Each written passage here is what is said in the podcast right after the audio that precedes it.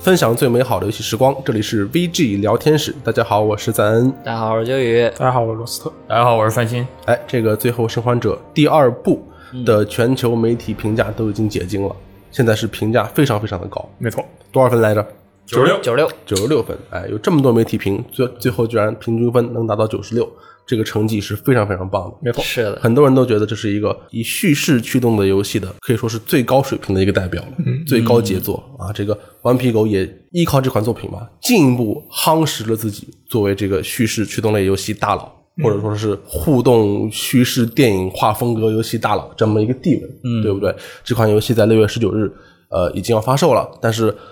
我们现在呢还不到好好聊这个游戏的时候啊。虽然我们办公室有这款游戏，但是呢，因为大多数朋友还没有玩过，我们会对等一等。那么这一期呢，我们先聊一期娱乐电台，先聊《顽皮狗》之前的这个试图在电影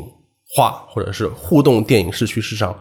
做努力的作品，从这个《神秘海域一》开始，到《神秘海域二》《神秘海域三》《最后生还者》《神秘海域四》嗯，啊，还包括这个《失落遗产》这几款游戏对啊，聊一聊《顽皮狗》是怎么一路走来，最终走到今天这个技术成分也很高、艺术成分也很高的这么一个这个很高的这个水平的，对不狗对？荒了。那我们先从一切的开始来开始。嗯，顽皮狗是一个什么公司？我们知道这个是一个历史非常长的一个公司了，啊没错是的，在《神秘海域》之前，它也做了非常多成功的作品。那么这方面，请阿罗给我们稍微来介绍一下。顽皮狗是在一九八四年哎，由这个啊安迪·盖文和杰森·鲁宾啊两个作为两个独立开发者一起创立的。哎，一九八四啊，是个好年头啊。然后到了这个九十年代呢，啊，他就一个非常经验丰富的开发者啊，叫做这个马克切尼，就跟你们说，就跟他们说，你们啊啊，拿你们手头的资源做一个这个角色驱动的平台游戏。嗯，然后还没有说好啊啊，当时做出来一个游戏叫《孤狼》，你看这个马克切尼啊，就是太所牛谓的逼了幕后大佬，对不没对错？这个暗藏在索尼电子娱乐的时间线里面，做了非常多非常已经多多的少事年情了啊。他可能是个机器人，嗯然后在二零零一年的时候，他被这个索尼给收购了，嗯就变成了他的第一方工作室。然后在接下来呢，就是做了一系列这个《古惑狼》作品。在这个《古惑狼》赛车之后啊，然后顽皮狗开始参与了这个《杰克与达斯克》的作品，嗯，然后到再到后面就变成了《神秘海域》这个大厂投炮的过程。哎，就走到了我们今天这个样子，是吧？我们今天就主要说从《神秘海域一》开始的。以及往后的这些作品啊，是吧？我们会说很多款游戏基本上会按照时间顺序来说，但是我们会在不同的游戏里边强调《顽皮狗》的制作风格和它的呃制作方向的不同的方面。嗯，这些方面是在不同的游戏里面常常都是可以互通互相影响的，所以它既是一个按照时间顺序聊的一个东西，也是一个不完全按照时间顺序聊的一个东西。我们会根据适合的游戏来选择去聊顽皮狗哪方面的技能或者哪方面呃他们的一个一种特点。首先是第一第一部是吧？神秘海域》，《神秘海域》是一部平平无奇的作品。平平无奇嘛，这个特别是跟后面的相比啊，如果你不看后面的话，那他当时的评价也不错。对，呃对多少分来着？呃，八十八分，八十八分，对，啊卖，他快手有这么高的吗？已经相当高了。嗯，当时因为它是一个原创 IP 啊，对而且它的题材是一个夺宝奇兵式的这个题材，这个它的题材和呃很少 见了。以及它的这个宣传其实没有受到太多的这个关注度。啊，是的，嗯应该我说是这样嗯我是云的，我是当年 UCG 出的游戏光环 DVD，它给了一个全剧情影像，我对通过那个云了一遍这个剧情。嗯很小的时候，所以说当时的评价基本上的一个风格或者说是一个导向就是这款游戏值得关注，呼吁大家去关注这款游戏。这款游戏可能比你想象的或者可能比你从宣发里面感到的要好。我们现在这里面有四个人是吧？有两个人玩过这款游戏，一个是罗斯特，一个是这个秋雨。对，你们觉得这款游戏《神秘海域》系列第一作玩的时候感觉怎么样？我觉得当时玩的时候还不错，因为我是好几五年前玩这款游戏的，当时我还是在大学的时候，然后是买了那个三代一到三的合集，在 PS 上玩的，然后拿回家，我记得当时我是一天就通关了，你是一一天通了一二三吗？没有一天通了第一部，嗯哦哦哦，对，然后当时我觉得这游戏虽然就是以我在当时的眼界看来画面一般般，但是我觉得还是很好玩的。嗯，它画面为什么一般呢？是因为它只利用到了 Cell 处理器百分之三十的性能， 是不是？这个是顽皮狗自己说的啊。嗯但是我觉得就是像《神秘海域一》这种游戏，它在当时的这种游玩方式应该也是比较少见的。哦就怎么它说是一种电影式的互动游戏体验。你就觉它得《神秘海域一》怎么能说它是一个电影式嗯的互动游戏体验？就是它整或多个或少的玩下来都是给你一种在看电影的感觉，就是很完整的一个故事，从头讲到尾，然后有因有果，然后有主角，有漂亮的女主角，然后男主角和女主角谈恋爱，同时 寻宝，然后还有各种各样的大冒险，就感觉很刺激，然后很完整，嗯然后能短时间的体验到一个就像看电影一样特别爽。嗯，阿罗怎么看这款游戏？呃，因为我也是先了解的二跟三，然后后来才补的一嘛。嗯，然后我觉得这个游戏就一般吧，不太行，可能我觉得。哪里不行啊？对，首先他当时是战斗玩的我想死，嗯，你是什么意思？它是这样，就是说这个游戏呢，它的战斗过程中，这个敌人呢，首先它的种类非常的少，就是我没记错的话，手枪、突击枪、突击步枪和这个狙击兵有这三种敌人，然后你就整个游戏流程就在打这三种敌人。然后第二点呢，在于敌人的血其实还挺高的，嗯，然后玩家呢又比较脆，这个打的过程其实是非常非常艰难的。然后还有一点就是它的刷新机制，就是我印象比较深的是第八章还是第九章来着，它有一个地方啊，先先是一个你面前刷出来几个敌人。然后你把他们都干掉了，这一过程其实已经有些艰难了。然后你在面前有一个梯子，你要爬上那个梯子，然后你爬上那个梯子，爬到一半的过程中，你会发现你后面刷出来俩敌人，然后整个人就呃就不行了。还有就是印象最深刻的就是第十二章，这第十二章简直是这个游戏最牛逼的地方。我说的牛逼是打引号的，它的这个第十二章是一个快艇滚，我们是德雷克，然后你从其实那好像是整个神秘海域系列里唯一一关能够同时操控两个人的关卡。嗯，就是因为当时的场景是德雷克在前面骑着那个小快艇，然后快艇的后座坐着艾琳娜，然后玩家在开快艇的时候操纵的是德雷克，但是玩家开枪的时候操纵的是艾琳娜。嗯，然后在这一关呢，它的整个流程其实大概也就在十五分钟左右。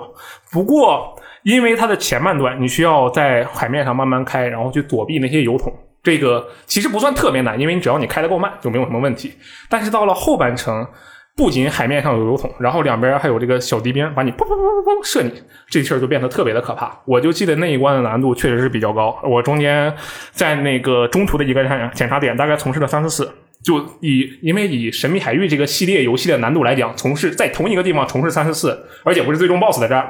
我觉得是比较难的地方。然后我另外我觉得比较一般的，其实是我认为是因为我当时已经玩过二代跟三代了，然后再去看一代，我觉得它比较一般。但是在二零零七年，它可能是不错的，就是比如它的这个呃攀爬的部分，它攀爬的部分确实做的还不错，但是它的判定，尤其是这个荡绳的判定做的，我就想死。它的这个判定我玩起来特别的不舒服。你又想死了，啊，你想我死天两天次想了死已经。玩游戏的过程就是一个寻死的过程。还有就是它的这个整个场景其实嗯是很丰富的，有这个雨林，有这个遗迹，然后也有那个船啊什么的地方，对吧？对但是实际上的情况是，由于这些场丰富的场景，它里面的素材过少，就导致单个场景下特别特别重复。就你这棵石柱子，在一个云里呃，在一个遗迹里，你看到了一棵石柱子，我敢打赌，你不超过五分钟，你还会再看到这石柱子一遍，嗯而且它没有任何的修饰去改变它，这点就特别要命。素材利用率很高。对，无论在什么地方，你都会发现，无论是遗迹还是这个雨林还是什么地方，地上都有油桶。这就是它的一个怎么说 场景布置的一个问题。它为了让你方便战斗，所以它摆了很多油桶，但是它没有去改一些它的模式，这点也是比较要命的。不过我到后来觉得，零七年做出《神秘海域》的话，其实是一个非常八十八分，我觉得是非常合理的分数，在当年来讲，是因为零七年，我觉得他当时是直接干掉了，也不能说完全干掉吧，但是他确实压了同年的《古墓丽影》一头。当时的《古墓丽影》还是那种传统解谜的《古墓丽影》，是零七年是周年纪念版，那时嗯候的《古墓丽影》或者说。九代之前，重启多之前的《古墓丽影》都是那种一板一眼的解谜式游戏，就是劳拉什么时候跳，往哪儿跳，保到什么部位，都是定死的，你没有特别多的灵活的空间。但是在德雷克，呃，在《神秘海域》初代里，你的相对来说是更更灵活的，或者说是门槛更低的。这样的话，可能去比较受当时的玩家的欢迎。应该说它的解谜方式跟当时的传统古墓丽影完全不一样，因为古墓丽影就是依靠严格的平台动作嗯对去判定，但嗯是神秘海域的方式其实更多的是解一个机关这样的一个对一个东西，并不是对你的操作准确度有太高的要求。嗯，有道理。这个《嗯神秘海域》一代开启了一个传奇，是吧？他讲了一个什么故事呢？我们知道秋雨给我们做了很多背调 啊，也回忆了这个故事。嗯，我是大概去回忆了一下这个故事，然后这个故事讲的就是呃我们的男主角德雷克，然后他跟那个我们的女主角艾琳娜是一个记者，然后两个人在大海中打捞出来了一个传说中的弗朗西斯·德雷克的棺材，然后但是两个人打开这个棺材呢，发现棺材里面并没有尸体，找到了一个记录着传说中黄金国宝藏的一个小册子，然后他们看到这个册子之后，翻了翻，发现这个册子，呃，其他内容都还好，就是丢失了最后面最重要的一页，就是宝藏的具体地点。嗯，丢失了降龙十八掌第十八式。对，然后于是他们两个人呢，就内森就回去拿这个小册子，跟他的平时的好基友苏利文一起商量着，两个人要去寻找这个宝藏，但是他们又不想让艾琳娜就是跟他们一起，然后他们就把艾琳娜给丢下了，然后两个人就踏上了寻宝之旅。然后呢，二人就根据这个呃小册子上的线索啊，先找到了一个就是二战时期德国遗留下来的一个潜水艇。然后他们进入到这个潜水艇之后呢，就发现这个潜水艇里面有很多丧像丧尸一样的怪物。然后就德雷克只身一人闯入这个潜水艇，经过一番打斗之后，终于在潜水艇的那个舰长的手里找到了丢失的小册子的最后一张。嗯，太厉害就是了。对宝藏的那个最终线索。然后这个时候呢，突然出现了一个反派，叫做那个加百利，他好像是我记得应该是苏利文的老伙计。嗯哼，然后这个时候他好像也是知道了这个宝藏的线索，所以就顺着两人的步伐就来找他们。然后这个时候德雷克刚从那个船里面潜水艇里面出来啊，经历了一番大战，然后就正好被这个加百利逮了个正着。然后那个加百利就用枪指着苏利文，然后威胁德雷克交出宝藏的线索。然后在德雷克应该是交出了宝藏的线索之后，然后那个加百利还是一枪打中了那个苏利文。然后德雷克就是当时就以为苏利文已经死了嘛，然后就把潜水艇给炸了，然后趁机逃走。然后他那个就是从一个悬崖上跳下去之后，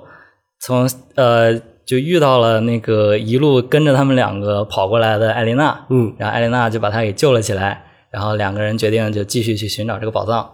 然后他们两个就根据这个之前看到的线索一路寻找，后来发现就是他们寻找的这个黄金国的宝藏啊，其实并不是一个宝藏，而是一个就受到诅咒的棺材。嗯，然后这个棺材只要被打开，这个棺材的人就吸到了里面的毒气呢，就会变成那个僵尸。像丧尸一样。对，然后就是他们跟踪这个反派来到了，最后找到了这个宝藏，然后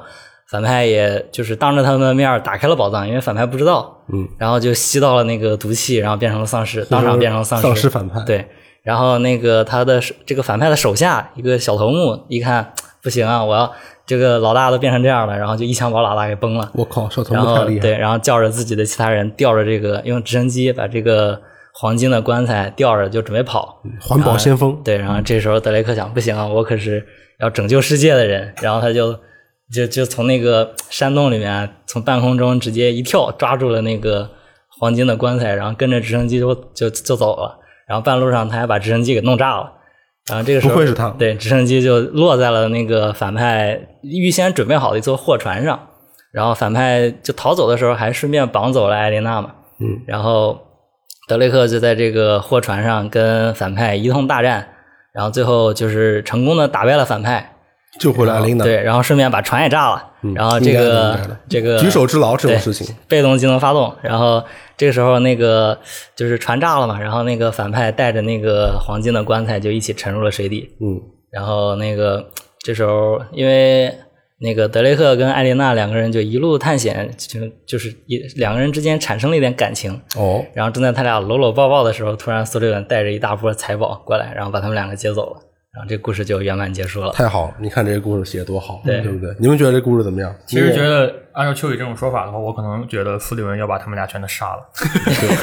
他最后出来的时候，我也感觉会不会有个转折？哎，你也云过这款游戏，你觉得剧情有感动到你吗？呃，你玩过的十大剧情最好的游戏之一，第三名《神秘海域一》有吗？是吗？ 没有我猜。的其实其实就像刚刚说的，为什么这个游戏被当年评价那么高？我觉得很有一个方面是它的剧情更偏向于好莱坞的动作片、对爆米花片的感觉， ，Blockbuster，对，就很爽。就不像《古墓丽影》呃有一些比较深刻呀、或者比较黑暗的一些嗯要素在里面。神秘海域》就是一个非常纯粹的。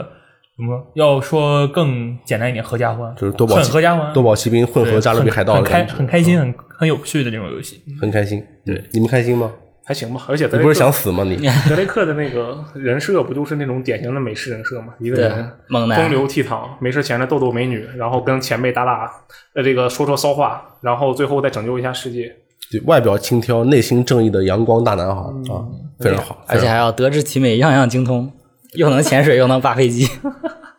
是，那肯定的。对作为一个动作片的男主角，是的这方面的这个造诣还是得有。这个根据制作人员说，这座主题他们的定义是关于贪婪和后果，嗯说明它是一个有主题的一个。你看，最终反派跟这个黄金关一起，就沉沉到海底，这就是他的贪婪和他的后果一起沉到了海底，对不对？嗯对啊，很惨。顺便一提啊，这这里边涉及应该有两个反派，对吧？啊，一对个是一开始被弄死的那个反派，对中间被弄死的，还有一个还有一个对还有一个反派的小弟继承他遗志的那个反派，啊是的，他们俩最后结果都是死了。嗯， 《神秘海域》是一个反派死亡率非常高的游戏，这是死亡率百分百吧？啊，不是百分百，不是不哎是百分百，啊！但是我们先不要咱说，们先不要我说们等到后面再说，到底是为什么不是百分百，但是很接近百分百了啊。嗯呃，有一段流程啊，刚刚各位可能没有提到，但是我在 GDC 里面看到开发人员提到那段流程，就是呃有一个情景是一个爆炸把卡车给炸翻了，嗯，那个被炸翻的卡车变成了一座桥。那么啊这段场景呢，它是很刺激的，动作性很强的，也很有戏剧性，但是同时它又是全程可玩的。嗯就是玩家并没有在这段演出里面失去操作，嗯虽然这只是一段很短的流程。这个场景会是《神秘海域》未来方向的一个导火索，因为它让很多制作人员感到这个这件事情还大有可为，就是所谓的互动电影化的互动化啊电影的表达。我们怎么样在保持玩家具有全部控制权的时候，可以丰富这个游戏的演出？嗯，就是互动化电影，那你不能光放一个播片儿，对，你得你在确实在玩儿，但是这个世界同时又有很戏戏剧性的、很剧烈的播片儿的时候你得能走，对，能很跑，能跳。很动作性的嗯变化，对不对？这个方面的成果就会极大的扩展到下一款作品里面，嗯，也就是引起轰动的年度游戏《神秘海域二》。对，对，嗯，《神秘海域二》是什么时候发售的？呃，两二零零九年十月十三日，然后它的评分是系列最高九十六分。九十六嗯分、啊！现在跟这个《最后生还者》第二部，现在暂时还是同分啊啊因为我们不知道《最后生还者》后面会不会有变是吧后面会不会会不会有变化？嗯，《神秘海域》的目标，我们知道，刚才他也说了，刚才蔡欣老师也说了，这个《神秘海域一》是一个像大片儿一样的一个故事，是的神秘海域二》的目标是两个词组成的，要做一个完全可玩的暑期大片儿，在剧情的爆发的时候，几乎能给玩家每时每刻的这个操作权，这是他们的一个目标。最后他们也实现的非常好。对那我们在座四位肯定是都玩过《神秘海域二》了，因为它当时是引起了极大的轰动，是吧？嗯这个首先从秋雨开始吧，还是你？你觉得《神秘海域二》？因为你是一口气连着玩的，对不因为你买的是合集，是的《神秘海域二》感觉怎么样？ 《神秘海域二》，因为我是一口气连着玩的，所以我感觉它比一的进化要进化了很多。首先是爽快感，就它比一多出了很多，就是让你觉得之前没有的桥段，就很爽。比如说，就一上来它就有一个特别刺激的一个在半空中悬挂的一个车厢，对啊，你在那边一边攀爬，然后那个车厢一边塌，然后最后你成功爬上去，就就一上来就给你一种特别刺激的感觉。嗯，然后我这边我这边加一句啊，就我会在你们说的时候不停的加加一句话啊。这个从车厢爬出去以后，德雷克做了一个跳跃，是的，然后就直接切进了过场动画。，对，这是顽皮狗有经过考虑的一种方式，嗯，因为他们在想怎么样把游玩家的可以操作的部分和游戏的过场动画可以真正的有机的结合一块儿，使得叙事和可玩不割裂。那么就会面临一个问题，就是玩家是如何进入这个动画的？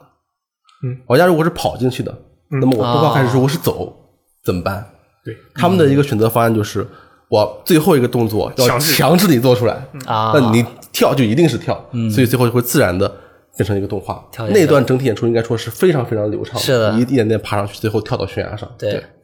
然后还有就是中间在那个藏族的，我记得是一个部落的时候，嗯，然后会有一个坦克过来袭击你们的村庄嘛，那太厉害了然后你在那里跟敌方部队打各种游击战，然后最后你要去追敌方的那个部队，然后就在各种车上来回跳，然后一边跳一边打。我觉得这个是我之前从来没有见过的就游玩的方式，就它又非常的流畅，又让你觉得很爽很刺激。还有就是它的叙事方式跟之前也不一样了，就是它是用了一个插叙的方式来讲这个故事，因为它最开始就先给你报一下，然后对它再慢慢的给你讲具体发生了什么，我怎么会沦落到这个对地方嗯是？为什么，是怎么回事儿。我觉得话印象最深的其实就是它的这个节奏控制，嗯，我觉得它的这个节奏简直是我见过的最完美的游戏节奏控制之一吧。嗯，因为游戏的节奏嘛，其实它很复杂，有什么这个玩的这个节奏啊，看片儿的这个节奏啊，啊，各种各样的，你走还是跑还是怎么回事的这个节奏。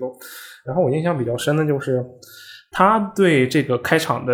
嗖把你提起来啊，把你的心态提起来，然后后面这个一段平缓的这个潜入叙事啊，然后嘣儿就给你提起来，这种每一个每一个制造一个悬念，然后平缓，然后再制造一个悬念的这种张弛有度的感觉，就让我玩的觉得，当时真的是觉得，哎，这个太爽了，就可以真的是感觉可以一口气玩下去。然后还有一点是这个，我觉得相比初代，当然我其实是先玩了二，再玩了初代，但是相比初代，它的这个《神海二》的关卡与关卡之间的这个衔接，要比初代强上很多很多。是吗？嗯，对，因为初代的时候，我刚才也说了，它有很多的大场景，对吧？然后实际上你在大场景与大场景之间切换的话，你必须是肯定是看片儿了，就你一定要看着片儿就能过去。嗯，但是在二代的时候，我印象最最深的就是，呃，是不是开场的火车？就是后面其实你不是会在中途会更知道为什么变成开场那个嗯状态吗？对，走上那辆火车上对战斗，从这个相对较热的这个地形，然后在火车上不停的移动、移动、移动，最后到达了一个类似雪山地区的这个地方。其实中间我无数次，也不能说无数次吧，至少有三四次，从玩那个地方的时候，我都试图找到那个节点，就是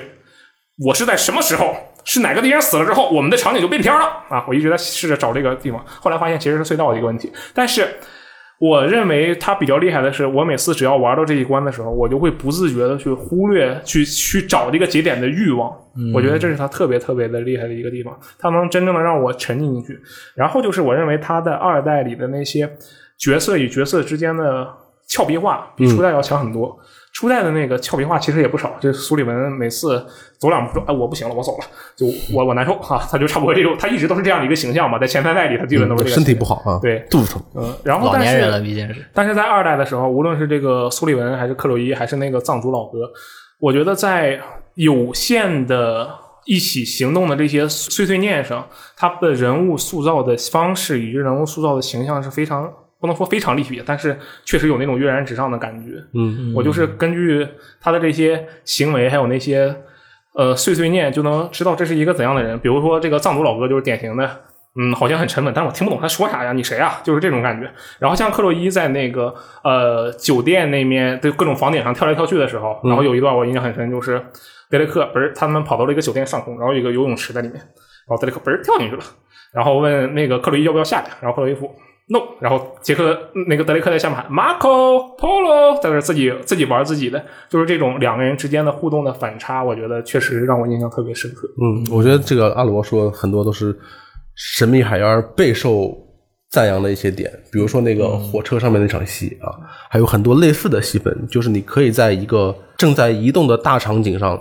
进行移动和战斗，包括中间有一个呃大楼坍塌和直升机面对面的一场戏，这个其实是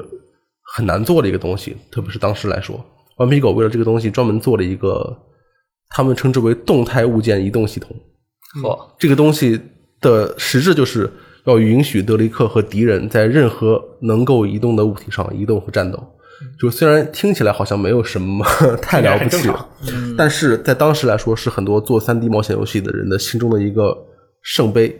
嗯就是我们拿到这个以后，我们就牛逼了，哦我们就太厉害了。原来如此厉害了你，说的火车那个戏，正是这个系统最难做的那个部分。嗯，因为我们知道那个火车并不是，虽然说运动是相对的，但是那个火车并不是一一个静态的火车，然后外面滚滚一个往后滚的背景，它是一个真的在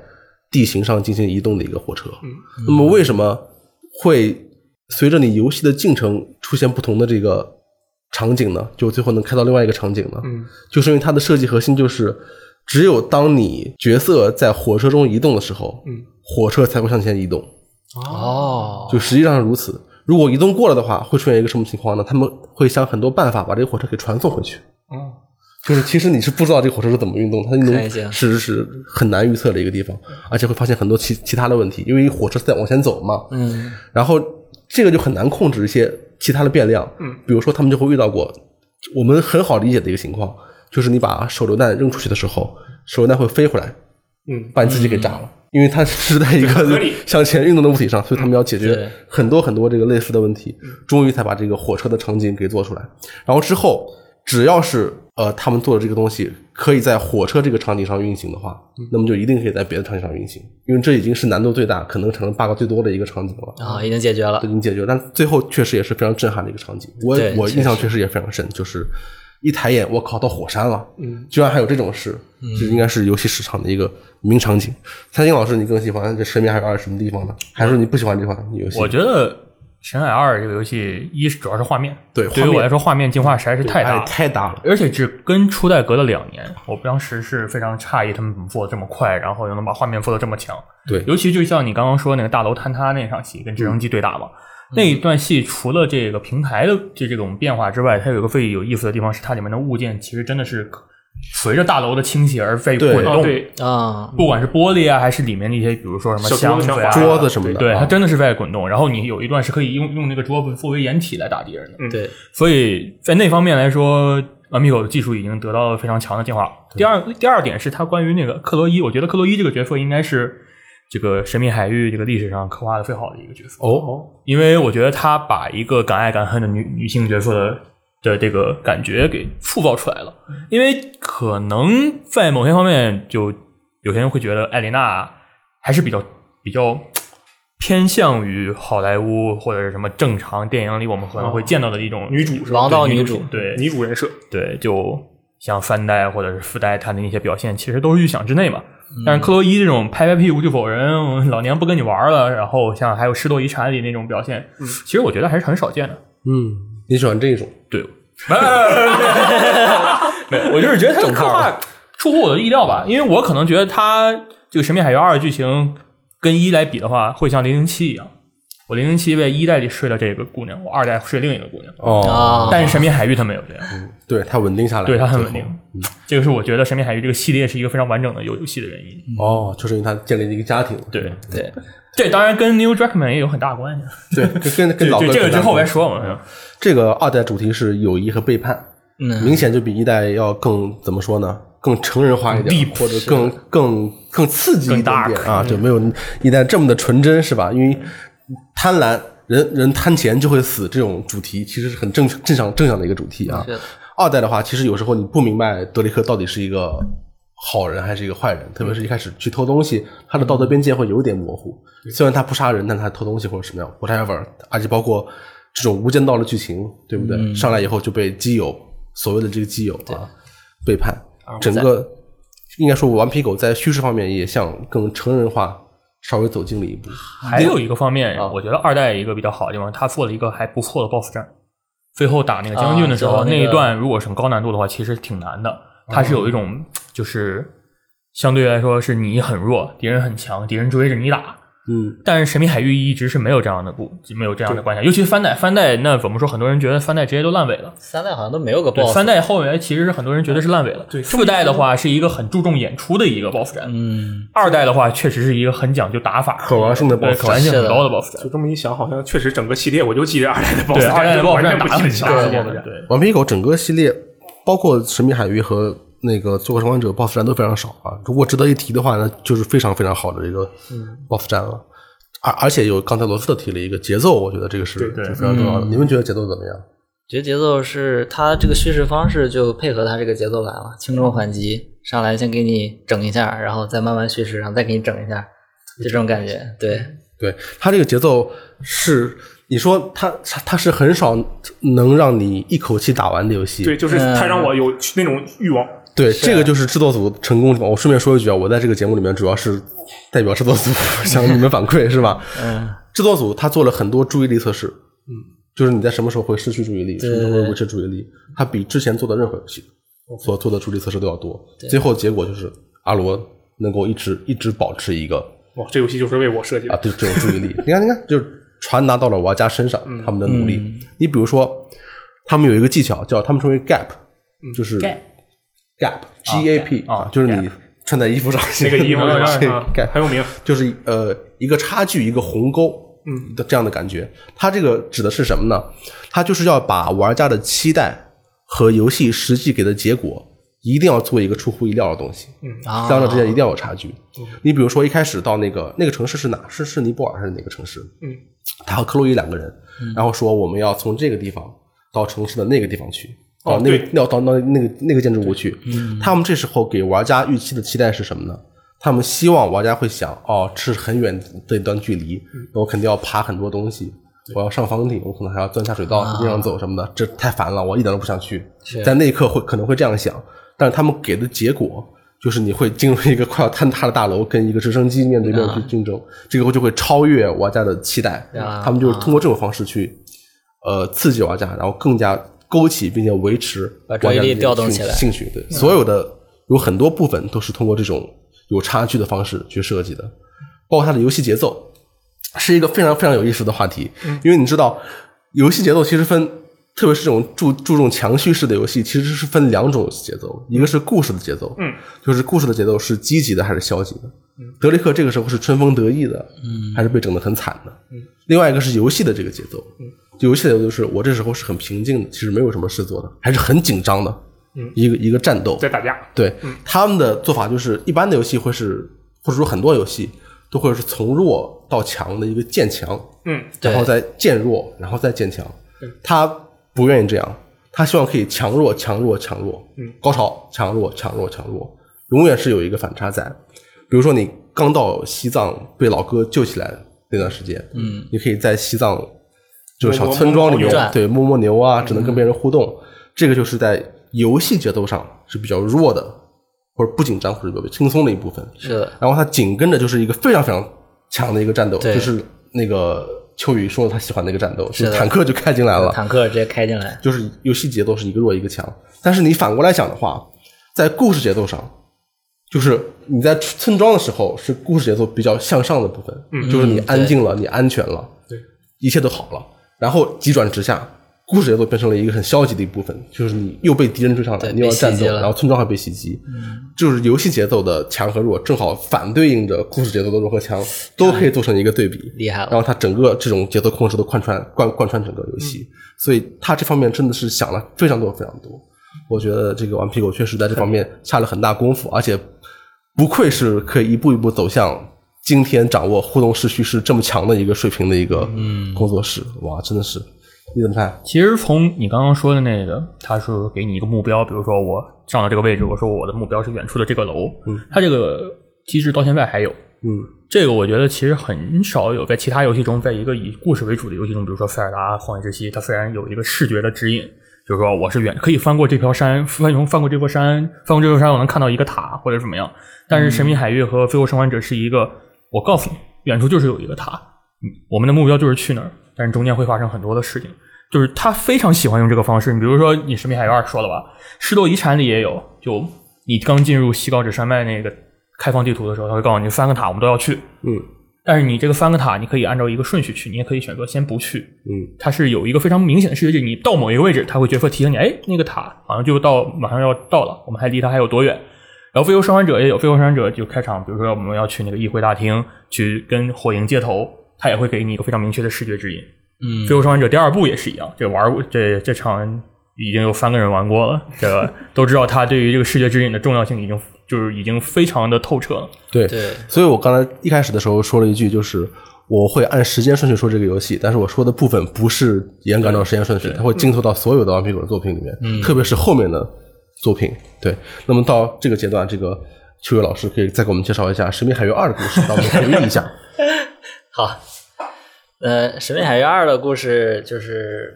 这个故事开始呢，是来自于一个德雷克前女友，也就是克洛伊的委托，嗯，说是他们发现了一个当年马可波罗啊从中国带出来的宝物，然后他们就是这个宝物藏在哪儿呢？是藏在土耳其博物馆的一个叫可汗之灯的这么一个古董里面。然后德雷克就跟着他的那个一个好朋友，也是同行啊，叫菲恩，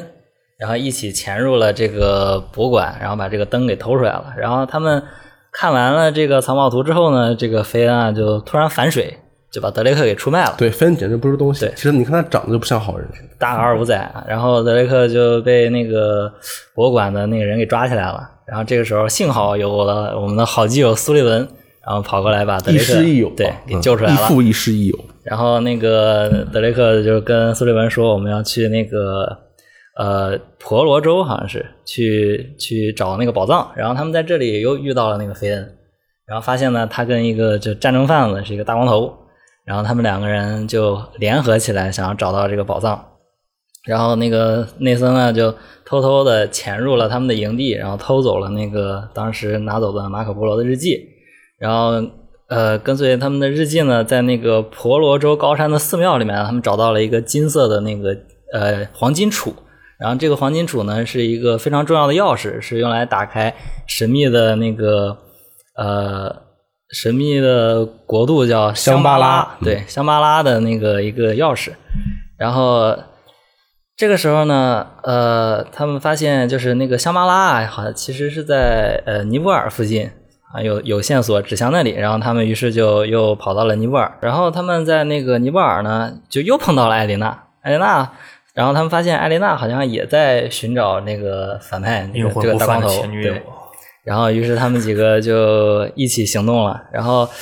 呃，他们在香巴拉又又寻找到了各种线索呢，然后发现准确的定位到了，呃，不，在尼泊尔准确的定位到了这个香巴拉的入口啊，应该就是在喜马拉雅山脉的某个地方。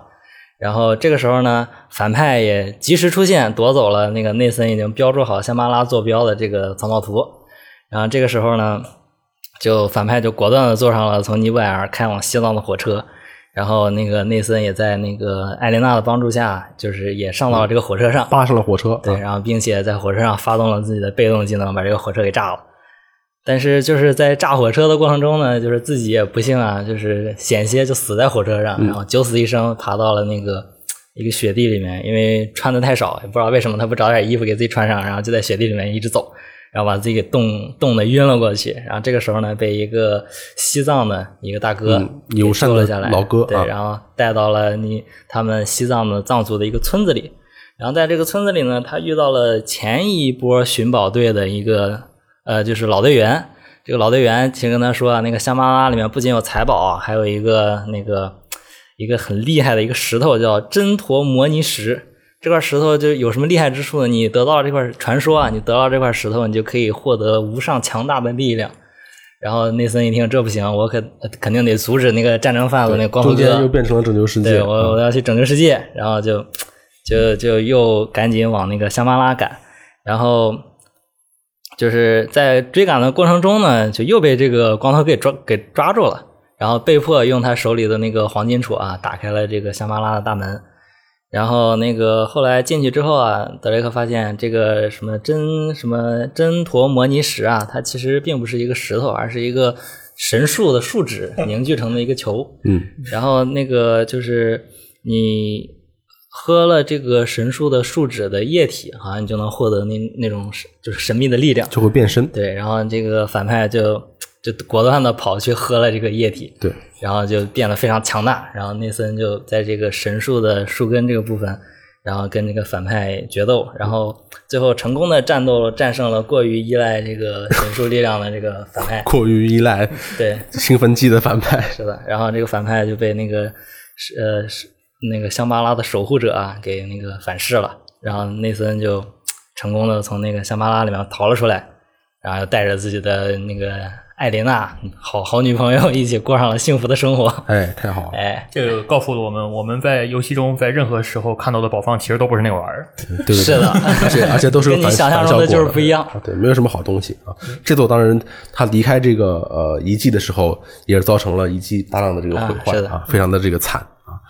当然，视觉效果也非常的惊人。嗯，这座是九十六分是吧？销量也非常好，是当时震撼全球啊，嗯很多评选机构都把它评为当年的这个年度游戏。嗯应该说，从这座开始，真是彻底打响了这个名声。之后，它也会在这条路上继续走下去，而且人们对它的期待也会越来越高。嗯，啊，对，我顺便要跟秋雨说一句，好，你不要老说人家是光头光头，好不好？人家是有，人家是有名字的。 但是在角色里面，他确实是光头，而且他的名字太长了，对啊，不好他是记。他虽然是一个光头，但是他的发型并不能代表这个人全部的这个品质。嗯，你不要看到一个光头就叫他光头，可以，对不对？这个光头不叫他光 头，这个不好，对不对？叫叫还是要叫名字。那我考考你，你知道他叫什么名字吗？我是 Dragovich 我只是跟你说这个道理，跟你泛泛而谈，对不对？你可以在现实生活中也可以注意。我只是为了让你好记。啊，对对对，好，这个我们终于到了下一款游戏。嗯其实下一款游戏呢，呃，评价就比较微妙啊，嗯它是一款品质很高的游戏，但是有很多方面也遭到了一些诟病，嗯那就是是的这个《神秘海域三》。嗯，这个我也玩过啊，你们都玩过对吧？没问题啊。大家觉得这款游戏怎么样？我要先说一点，这个我觉得《神秘海域饭》应该是这个系列一个分水岭，哦，就它很明显的一点，它我对于我来说，它在中间飞机大战啊，我们从德雷克从飞机上掉下来，然后来落到了沙漠之后，它用了一个很长的一段的流程来讲德雷克这个内心的变化。嗯，他出现了幻觉，他在那个沙漠里被人指引，他来到那个有人的集市里，然后发现了一就是出现各种幻觉，然后有人在那碎碎念。我觉得那一段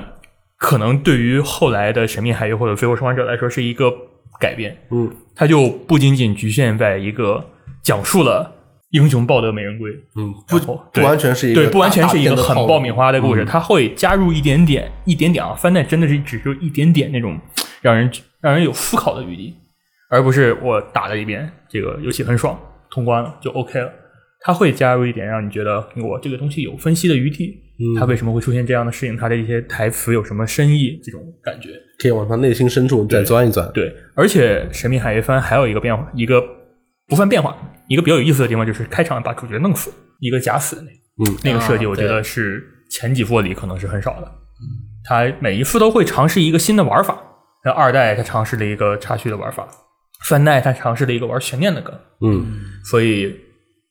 这一方面来说，我觉得《深海番》是一个很不错的游戏，但是但是但他后来就从就后半段吧，后半段的游戏流程做的其实挺一般的，嗯它没有一个非常像样的结，就是结束的这种 BOSS 战这种感觉，然后后面的剧情啊，它的那个就是线索收的也比较紧，也比较快，就一下子全都收完了，嗯，就很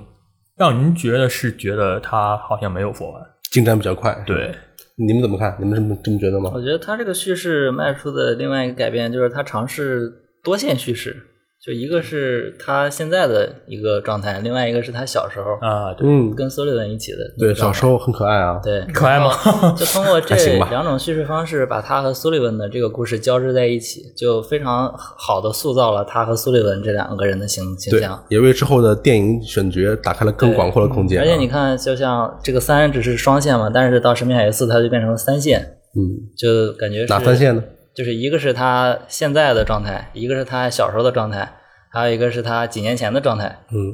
就这几种，他就是在这种叙事方面，我觉得他是做出了一定改变的。他还是在探索各种各对样，不在同探的索叙事新东方式。西。然后还有一个就是，它每一座都能给你找一些新的刺激。嗯，你比如说，就是这一座的扒飞机，对啊，就让你感觉很爽。但是我觉得它这个就是这种新的刺激，还能再找多少呢？就很神秘，就会越来越弱。对， 就有点担心。对 我是三代是我印象中最印象最弱的一代，跟我 一样。对，就是我一代还能记得它特别难，你知道吧？然后到了三代，我就真的，我就记着，其实就记着三星老师刚才说的那个假死和、那个、飞机大战 对，和飞机是真的，你没办法，它预告片儿它也出现好几对次，对吧？它后面就是那整个的高潮嗯对，就这个就这两个地方记得，剩下的部分其实真的是印象很弱、很弱、很弱。我就觉得这个游戏可能其实肯定应该是评价还不错，不然它的评分也不能到这个九十二分，对吧？九十二分肯定作为游戏来讲是不错的哎但。不过这种游戏属于你当时玩完以后，你想说它点不好的话，其实你也说不出太多。嗯，但是你就会忘记这款游戏。就感觉就是没有，可能是对他的期待太高了。当时在看过二代之后，对三代的期待过高了。嗯毕竟二代是通过一个革命式的，不管是画面品质还是这种物件动态的上上的方面，给人留下了一个印象。虽然三代的各方面不仅延续了二代，很多方面还做得更好。嗯比如说它加入了这个更多的流体的表现，它有很多水从容器里面爆裂出来的这样的、这样的效果，还有这个在沙漠中骑马。嗯骑马那段其实还有点意思，对，在沙漠中骑马是我印象最深的这一段，我觉得非常非常爽啊，有种这个阿拉伯劳伦斯这种这种感觉啊，很带劲啊，很带劲。但是除此之外，确实让我记住的不是太多，但是我玩的时候是很享受的，至少我没有玩的时候觉得这游戏什么玩意儿，啊那肯定那很多游戏当中，我觉得这种有玩的时候就玩不下去了，对不对？这个是《秒杀三》很顺畅地能玩下去，对不对？而且而且很快就能 通关。这个不知道是不是好事啊？而且很爽。正如秋雨所说，他确实也在叙事方面正在尝试往这方面走，往其他方向走啊。这个藤井老师也说了，不过真正要走一条新路出来，那就不能靠《神秘海域》，而得靠这个后面的其他游戏。嗯，三代我们可能说的不多，这个我们也忘差不多了。麻烦这个秋雨老师帮我们回忆一下三代的剧情是什么？ 好，我又来了。三代的剧情讲述的是，就是在香巴拉那个事件两年之后啊，德雷克其实呃围绕着的是德雷克随身一直携带的一枚戒指，然而这个戒指是德雷克小时候的宝物，然后也是他呃通过这个戒指，然后认识了苏利文，并且和苏利文成为了亦师亦友的搭档。然后这个戒指中有什么呢？这个戒指啊，里面藏着的秘密是德雷克爵士隐瞒了的，在古南古兰经中所描绘的千柱之城的线索。但是这个戒指呢，必须和另外一个罗盘一起使用。嗯，然后于是我们就看到了这个电游戏开头的这一幕，就内森和苏利文两个人穿的很帅的衣服，然后就配合着很带劲的 BGM 走到一个酒馆去跟黑帮交易。嗯，然后后来就是他们通过这个有一个内应叫做卡特的帮助下，然后制造了自己的假死，然后拿到了这个解码盘，然后通过这个解码盘和那个钥匙的结合呢，然后引出了那个埋藏在沙漠之中的千柱之城的线索。但是这个线索好像还不够，需要就是就就在两个地方有其他不同的线索，然后他们四个人就是内森、克洛伊、卡特和苏利文，他们四个人兵分两路，分别去两个地方寻找这两个线索。但是在寻找这个线索的过程中呢，又遭到了那个黑帮的阻挠，嗯，黑帮太不是东西对了，，然后这个时候那个就我们的内应啊，这个卡特长得特别像杰森斯坦森，嗯然后他真的就像哦对，然后他就那个受伤了，也是个光头受了重伤，就不能继续你让他学行好动了，了不。叫光头了。嗯嗯，那杰森斯坦森不是光 头吗？说对吧？还是有点儿的我。们的反派是海伦米伦嘛？我也不是啊，你继续说。然后呃，他们发现那个下一个线索的目的地呢，好像在也门。然后他们到达也门，哎，又遇到了艾琳娜。你说这个艾琳娜是怎么回事？ 怎么闹哪儿哪儿都有她？然后他们在那个也门的地下宫殿呢，就发现了一座微缩的星图啊，然后通过星图的指引判断出了千柱之城的真实地点。然后，但是这个时候呢，这个黑帮啊雇了一堆海盗跑到也门，把德雷克给抓了。然后德雷克凭借一己之力干翻了所有的海盗团伙，并且炸了海盗的船。不愧是你，对。然后当内森回德雷克回去之后呢，发现苏利文好像被那个黑帮给抓走了。嗯。然后这时候他也顾不得休息，就赶紧想去阻止黑帮，但是发现黑帮啊已经带着苏利文开着飞机飞到了那个沙漠的地方。嗯，然后他没办法，就只能就是偷了一下飞机，藏身藏在那个飞机的补给的那个舱中。对，后舱里面啊，对，然后就上了飞机，但是在飞机上就又跟别人干起来了，然后双方干得太猛，就把这飞机给干炸了。又炸，干得很猛吗？对，啊就到到哪儿哪儿炸，载具杀手。然后就从呃飞机就没飞多久就炸了，然后他从飞机上掉下来了，你说这个掉到炸了，我就感觉很喜感。然后掉到了一个沙漠里面，然后这个时候就内森也也没有水，也没有补给，然后就只身在这个沙漠中走了几天几夜，终于找到了一个沙漠中那座城啊，然后快快顶不住的时候，被这个一个游牧民族吧，应该是一个酋长，呃，给救了。就是又被友善的这个原住民给救了，对友友善的啊是原一住个民套路啊。然后这个酋长就是其实是为了阻止黑帮来到他们的土地破坏他们的遗迹，然后就就也加入了帮助内森决定。然后在这个酋长的帮助下呢，内森成功的进到了沙漠中的这个千柱之城。嗯，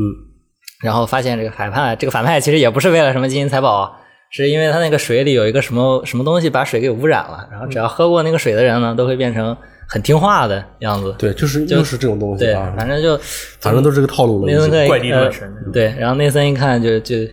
直接发动技能把这个千柱之城给炸了，然后把所有的反派都埋在了 里面。人体炸弹是吧？这这个，但是他这个人体不用不用自己跟着牺牲，对对他可以。然后他每次离开炸的时候都能跑出来，然后他就哎，这个到又四代也是这样，又虽然带很多人着说没有做完这款游戏，但是《千柱之城》倒塌的那个场景对还是很帅，非常还是很帅 我觉得他应该先做的那个。 啊，是吗？有可能。然后他那个他一直当做宝贝的戒指，也随着那个反派就埋藏在了沙漠前主之手中。哦，原来是这样。承载着回忆的戒对，指然，后出来之后，就是因为他跟苏利文的关系，就是两个人的羁绊越来越深，然后苏利文就把自己就是一直随身带着很多年的戒指也送给了德雷克，对，然后这个时候就三个人一起提着行李就又回家了。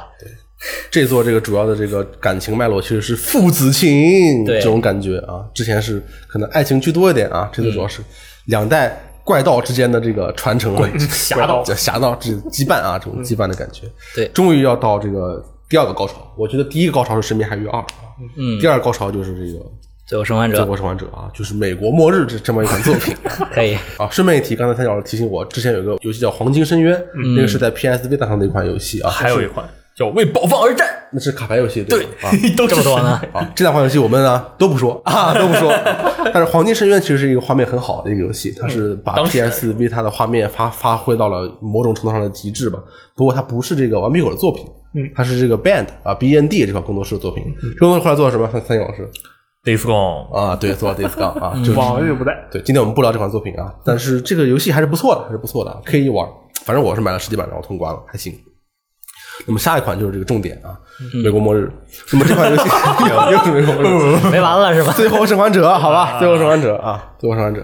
这个最后生还者就是非常厉害了啊。这个三星老师，你要给我们预先介绍一下这个 Neil Druckmann 在里面扮演这个角色吗？这怎么说呢？呃，New Jackman 主要是在我看来，我觉得他啊是对于这个游戏的叙事有很大影响的。对他对整个游戏的这个剧情啊，还有节奏的把控啊，还有这个开发的方向上，都有一个非常重要的地位。对，他改变了顽皮狗，他改变了顽皮狗啊！这个后来我们我马上会复述一下我从别的演讲里面看到的内 容，但是先说一下各位对这款游戏的印象怎么样？我对这款游戏印象，因为我是在 PS 上玩的，所以我觉得它不管是画面还是叙事，我觉得非常棒，就是我最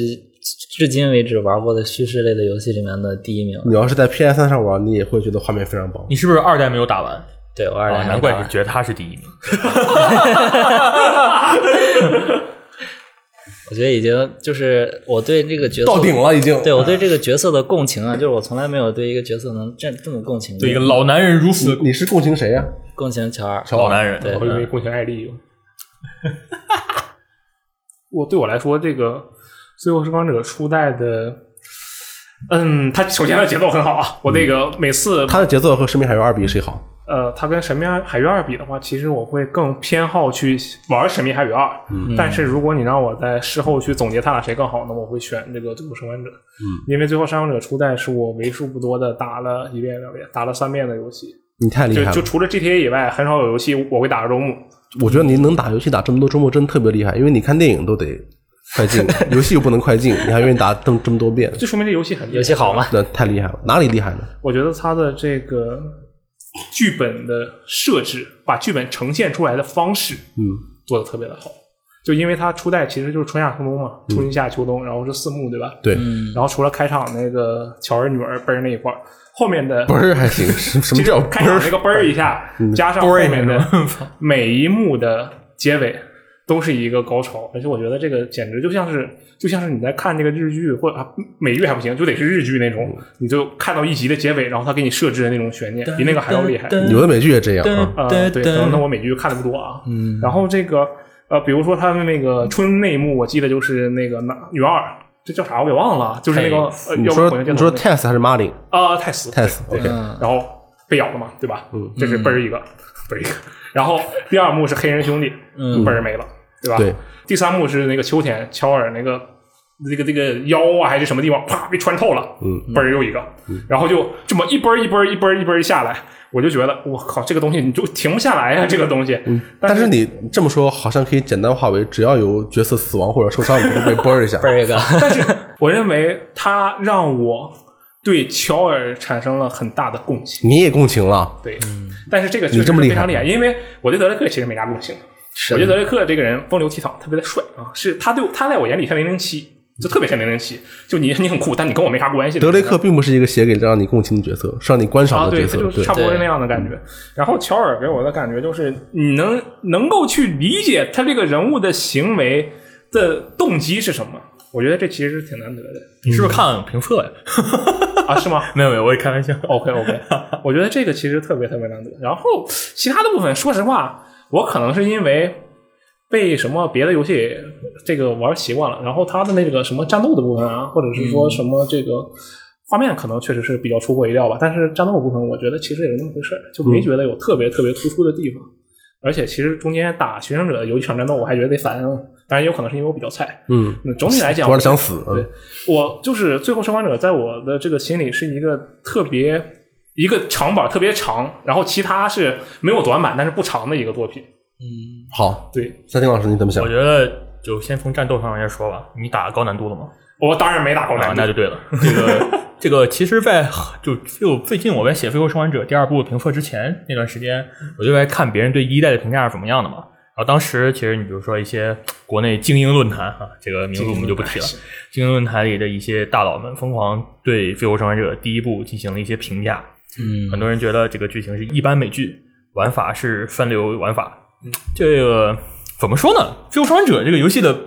我觉得先先说它这个战斗，我觉得是做的非常克制的。克制。对，对啊因为他的战斗很少嗯。你回想起来，他的战斗其实非常少，他经常是，呃，他可能最后一段在春在那个火营总基地之前，你才能真正见识到一次大量的这个感染者出现。就那那一场里面有两个巨无霸，嗯但那场其实完全可以否决，你根本不用跟他们打。这个，我觉得他们就是想把跟神秘海域做一个非常大的对比。神秘海域就是属于德雷克一个一个什么叫一个小盗贼，啪噼里啪啦把小盗他妈的贼变成传奇高人人，家人体炸弹好 吗？噼里啪啦把他们那个佣兵团几百号人全杀了，嗯你没有感受到任何的愧疚，对，你感受不到。你就是我觉得很奇怪，就是为什么我进了这个遗迹，但我他妈遗迹前面还有其他人类敌人，就我费尽费尽千辛万苦把这个谜解开，结果一进饭里面一堆人拿着枪等着我，有这种感觉在里面。但是他这个就像你说，你没有那种感觉，就没有那种感情，就是你代入不进去，你就觉得你就是在看一部很普通的。爆米花电影什么夺宝奇兵啊，人家我不是说夺宝奇兵很普通啊，就是它这个意思在里面。但是《最后生还者》它在战斗方面就是足够做到了很多战斗，每一场都会让你觉得不一样。你比如说，我印象最深的是那个艾丽和乔尔去酒店那一关，然后他们爬那电梯，然后乔尔掉下去了，这是我唯一就唯一在游戏中感受到了害怕的地方，因为那个地下那一段先潜水，一是有水，二是没有电。嗯然后一片黑，然后那一段里有很多的，其实有很多敌人都是在暗处等着你的，就是你走着走着突然出现，哇，旁边有人在叫，然后就冲出来了。嗯最可怕的就是我当时打的是普通难度还是普通难度，他那边要发那个发电机，要拉那个发电机的电闸，你拉开的一瞬间，你就会听见、啊，哦对对周围所有东西都在叫，对然后是是有巨无霸，有那些什么寻生者、跑者全冲过来了。那段当时真正让我感受到害怕，就是这种战斗是让是让你会有那种感觉，就是你是要求生的，你不是要跟就是嗯不是要跟别人就又来一帮匪，看我对弄死噼他们！噼里啪啦那种打法了。就是因为这个游戏的设计是你打死敌人，你没什么奖励，反而还会消耗自己对的补给。然后另一另一场就是他们从酒店出去，把枪交给艾丽，说你掩护我。嗯，这一段我觉得就是他是把战斗也融入到了叙事方面，叙事的一部分里面。然后再说这个游戏剧情的话，对我觉得就已经吹了这么多剧情，可能再想吹也没有什么特别能吹的地方。是，我这个，我其实之前有一个地方没有特别明白，最近就是又看了一遍那一段的剧情之后，又看了一些人们的，就是聊这一段，我才反应过来，就是在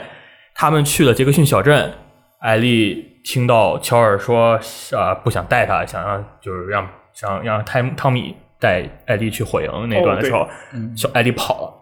跑了之后，他们追上去，飞行千辛万苦追上去之后，在那个小屋里，乔尔说了一句：“你不就我记得他说的，你不是我女儿。”嗯然后大概是这个意思吧。这一段之后，其实两个人没有任何交流，突然就开战了，因为楼下有敌人冲过来了。开战之后，他们上了马，呃，就直接回去了。他那段过场没有让你有骑马的过，就骑马的那个过程，他直接就是三段啪啪啪，你就已经到杰克逊小镇了。然后那一段之后，乔尔突然就就是说：“我跟你一起走。”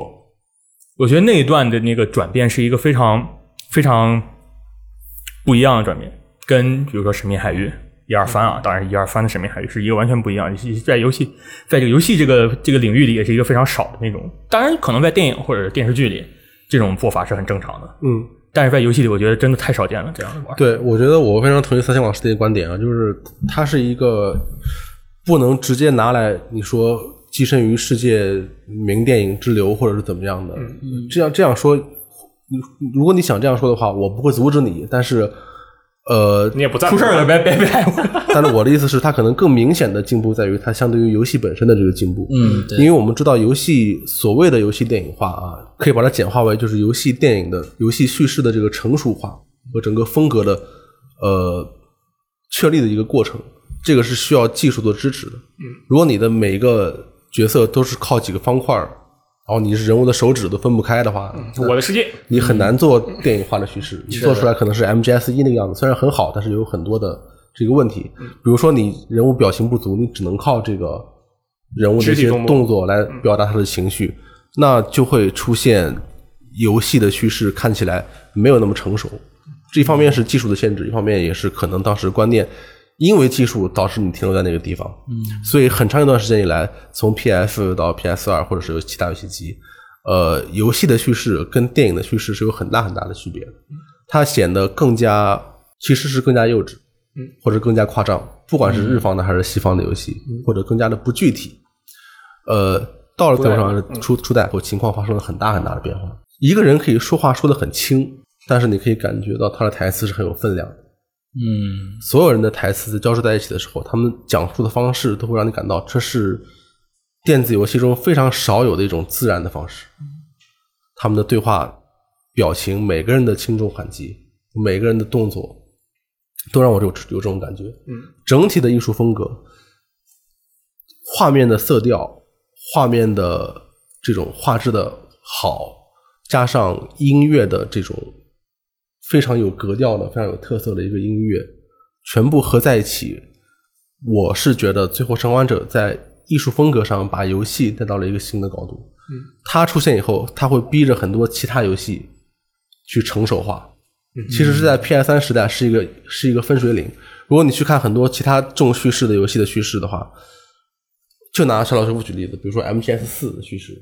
它是一个非常漫画式的一个叙事非常啰嗦，一个是非常啰嗦，另外一个是他角色会有非常非常夸张夸张的表现，哎对但是到幻痛的时候就就完全不一样了，就变得很熟很熟 幻络了。痛，那你说那个 BOSS 的表情都没有什么特别大的变化。对对对，就很变得很成熟。这个这个转变过程是一个游戏业整体的一个转变过程。然后最后《生还者二》，最后《生还者》第一部，我靠，说错，就《飞龙山者》吧，是因为它的各方面的水平，它的画面的水平，它的动作水平、动画的水平，还有音乐的水平，整体的这个 whole package 的水平是一个先锋的一个作用。嗯我在觉得在这个叙事水平上，不说这个故事有多好啊，但是在这个叙事的水平上、叙事的技巧上、叙事的技术上，《最后生还者》是一个标志标杆级的一个游戏。嗯，所以我觉得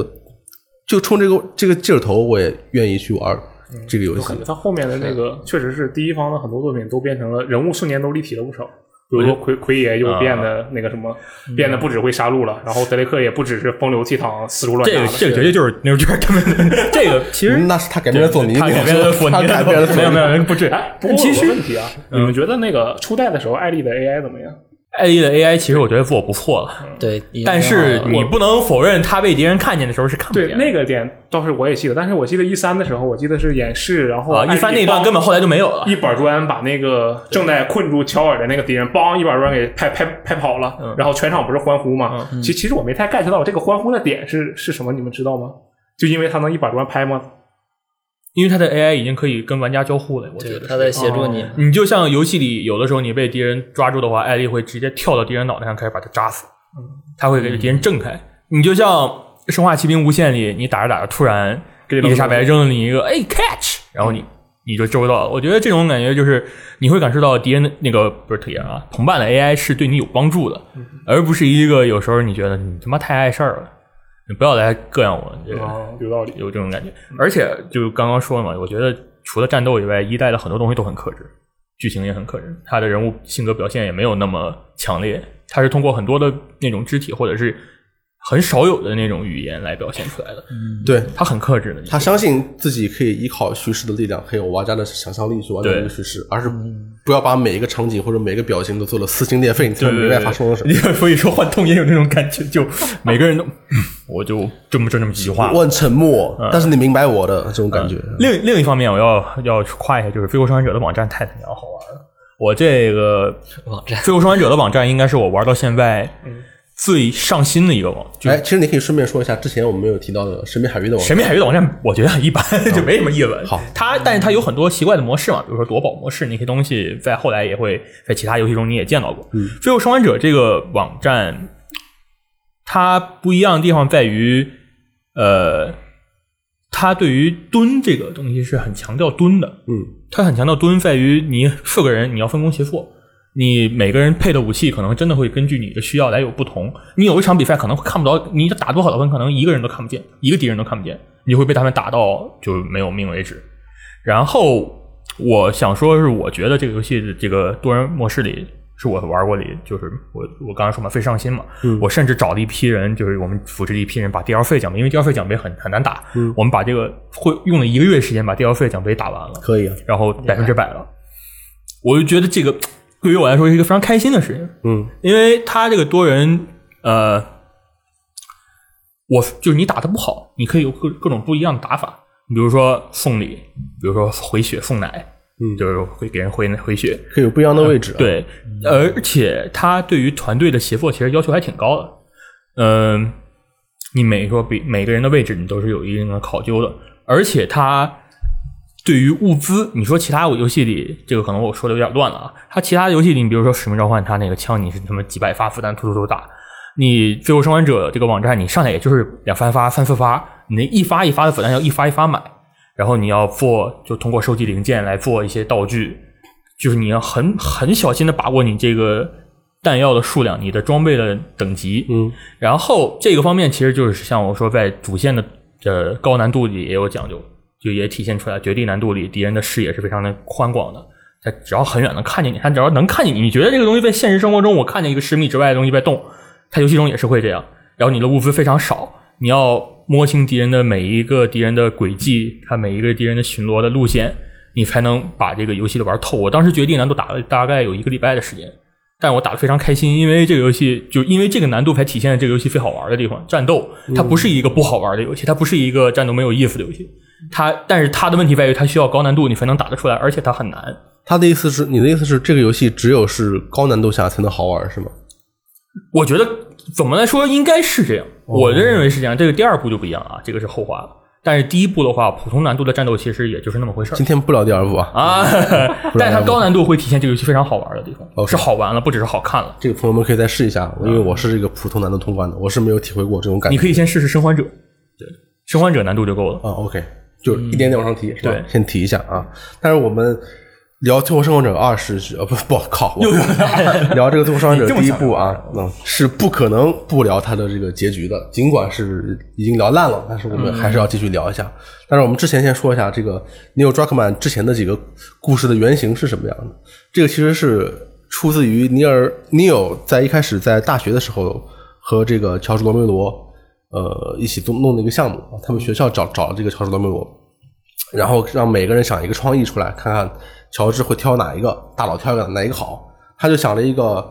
结合三个他很喜欢的这个东西的一个创意。这三个东西是什么呢？一个是 eco，嗯，呃，eco 是什么？ F A O 就是他最喜欢的那个游戏。古堡迷宫，那个游戏对不熟悉的朋友们可以稍微说一句啊，它是 PS 二初期的一个索尼第一方的一个作品啊，由这个著名才子上田温人进行创意创意指导是吧？它的游戏核心机制是一个少年抓着一个少女的手往前走，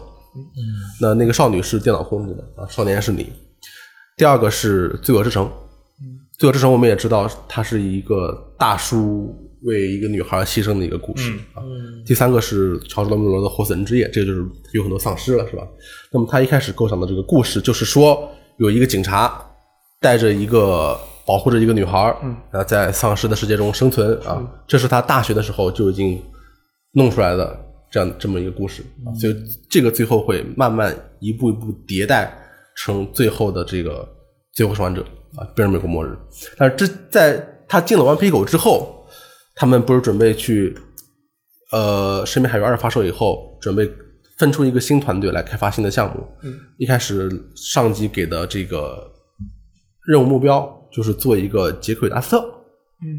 然后他们做着做着就感觉有问题，他们开始分不清我们做一个杰克与达斯特究竟是我们真的想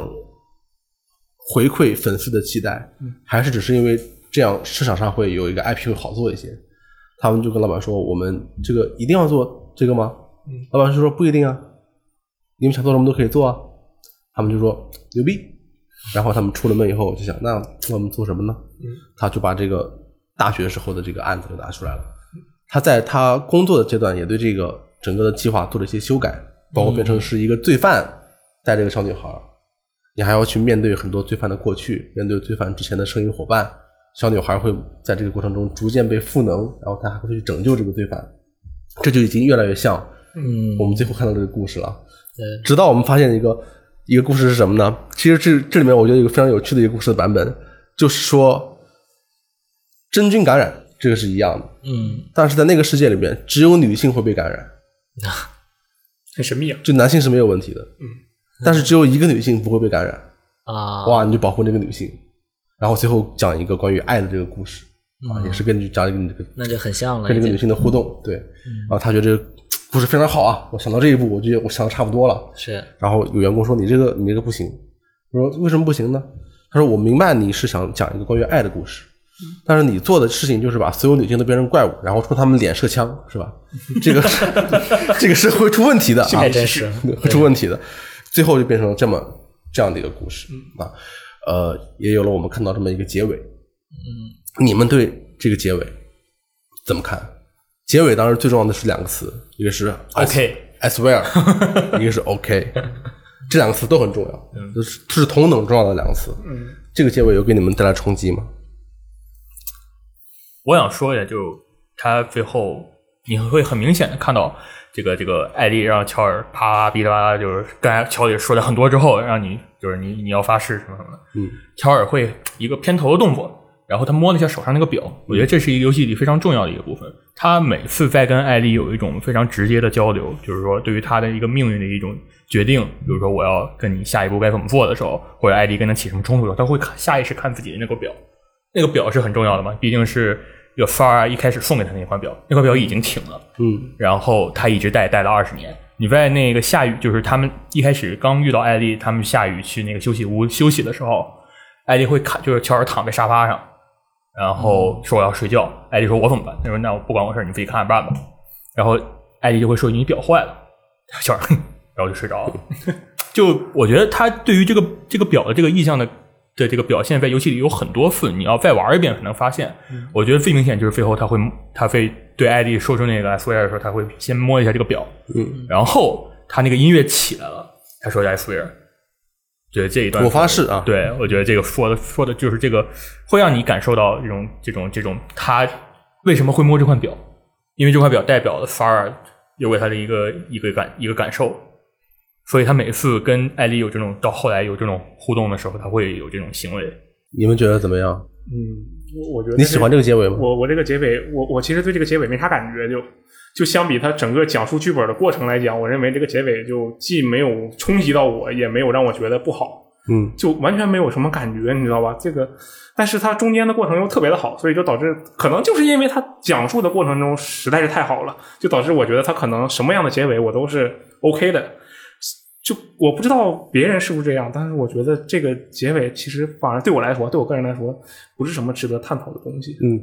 秋雨你也是没什么感觉吗我？觉得这个结尾是我可以想象到的，嗯就在意料之中的。但是就是他，我印象最深的是我在火营的医院，我决定去救艾丽的时候，嗯，就是我跑到那个医院，我把那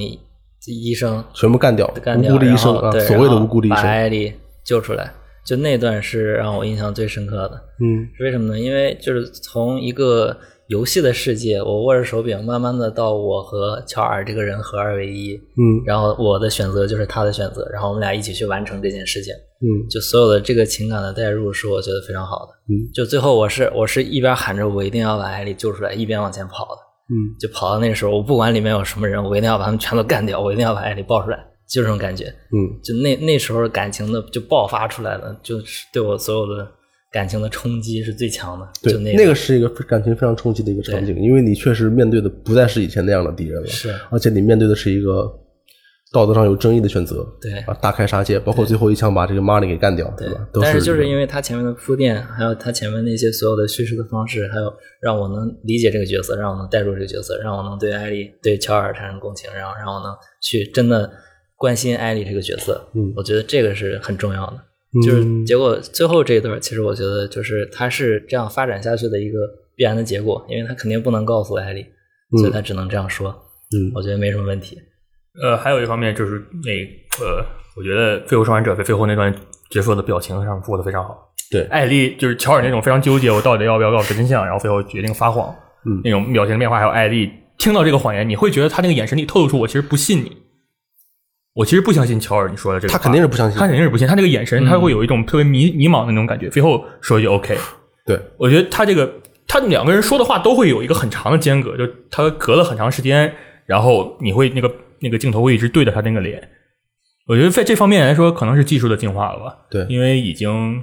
神秘海域三》的话，那个时候还没有这样的感觉，就你会觉得每个人都非常脸谱，就平面化、脸谱化。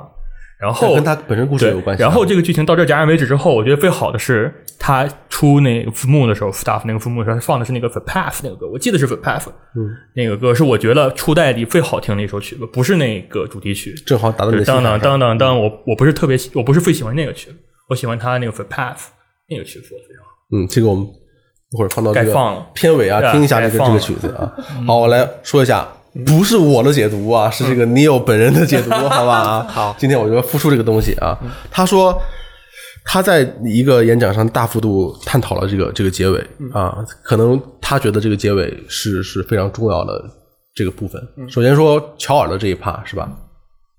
那乔尔这个角色曲线是非常非常明显的一个角色曲线。他从失去女儿之后，慢慢的一步步向艾丽打开心房，愿意去保护这个艾丽，把女儿的形象投射到了艾丽的身上，并且作为一个父亲的形象去存在。那么他的这种感情就是典型的一个父亲的感情，就是我愿意去牺牲一切，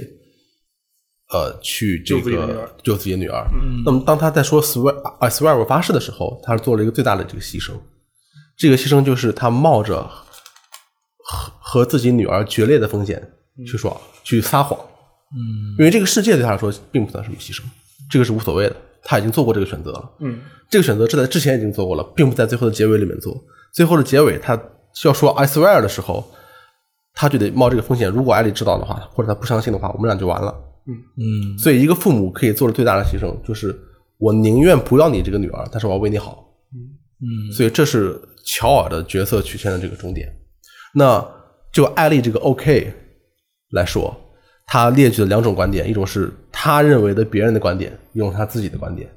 他认为的别人的观点就是，呃，艾丽说 OK，说明我虽然知道你是撒谎，但是为了我们俩之间的关系，为了我们我们俩以后融洽感相感处，情的延续，为了我们可以找到更平静的生活，我愿愿意陪你演下去，所以他会说 OK。但是他自己不是这么想的，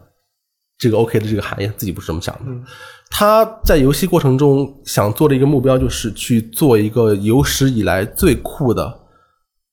不强调性别特征的游戏女主角。因为他觉得游戏是这个，我们玩游戏的都知道，女性角色这种肯定是要做成大胸的，然后穿着暴露的，作为男主角的某一个爱情的对象来存在啊，这个都是古已有之，是吧？啊，他当时觉得我应该反这个潮流啊，做一个这样的一个角色，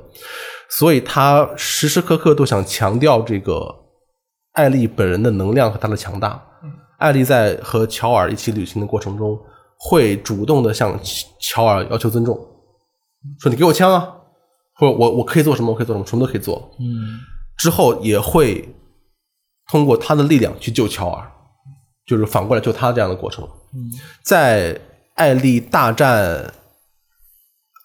食人族魔王的那个过程中， 食人族魔王 我都是 魔王，那是最后生还者的唯一一场 BOSS 战，对吧？就只有这一场，然后其实其他时候是没有的。你要你有后还有他们整个团队的这个目标就是，我要我要故意把它做成让玩家觉得会在艾丽最痛苦、最危险的时候，乔尔出现救他。啊，懂你意思了。对懂你他就是故意意想让你想到一定会他突然出思现英雄救美，对救美，然后他把这个选项给换掉，变成艾丽自己救自己，啊，自己把大大魔王给删掉。所以讲回到那个 ending，你有理解的这个 OK 是什么意思呢？意思就是说，那个他说 OK 的那一个瞬间，是艾丽知知道这段关系已经结束了，我必须要独立的瞬间，是他人格的这个独立的一个标志点。嗯，他很感谢乔尔一路以来为他做的所有事情，但是他非常憎恨乔尔剥夺了他选择的权利，所以他觉得他一生中最想要的东西就是一个父亲，就是一个父亲的形象，就是一个父亲的角色。但是为了走向真正的独立，他只能抛开这个父亲的角色，这正对应了乔尔的牺牲。为了女儿的好，我只能把和女儿的关系放在风险上，就是冒这个风险。所以艾丽那个 OK 就是和乔尔决裂的这个宣言。从今天开始我就独立了，我们俩以后会分道扬镳，我会做我自己的选择，去犯我自己的错误。我谢谢你做的一切，但是我以后会是一个独立的人。这个是他他所想用这个 OK 去传达这个东西。呃，为什么他会这么做？因为他是一个有女儿的人，他觉得他想真诚的去写作，然后真的留下一些给下一代，让他们值得去效仿的女性的角色。他觉得这样一个追求独立的一个女性的选形象，是他愿意留下来的一个形象。作为上一辈，他认为我们应该给下一辈去留下资源、工具、本事，而不是代替他们去选择。而他们会用我们给他们留下来的东西、留下来的工具，去变成一个更好的一个人。这是他想传达的一个信讯息。然后他放出了一个照片，就是有很多呃艾丽的 coser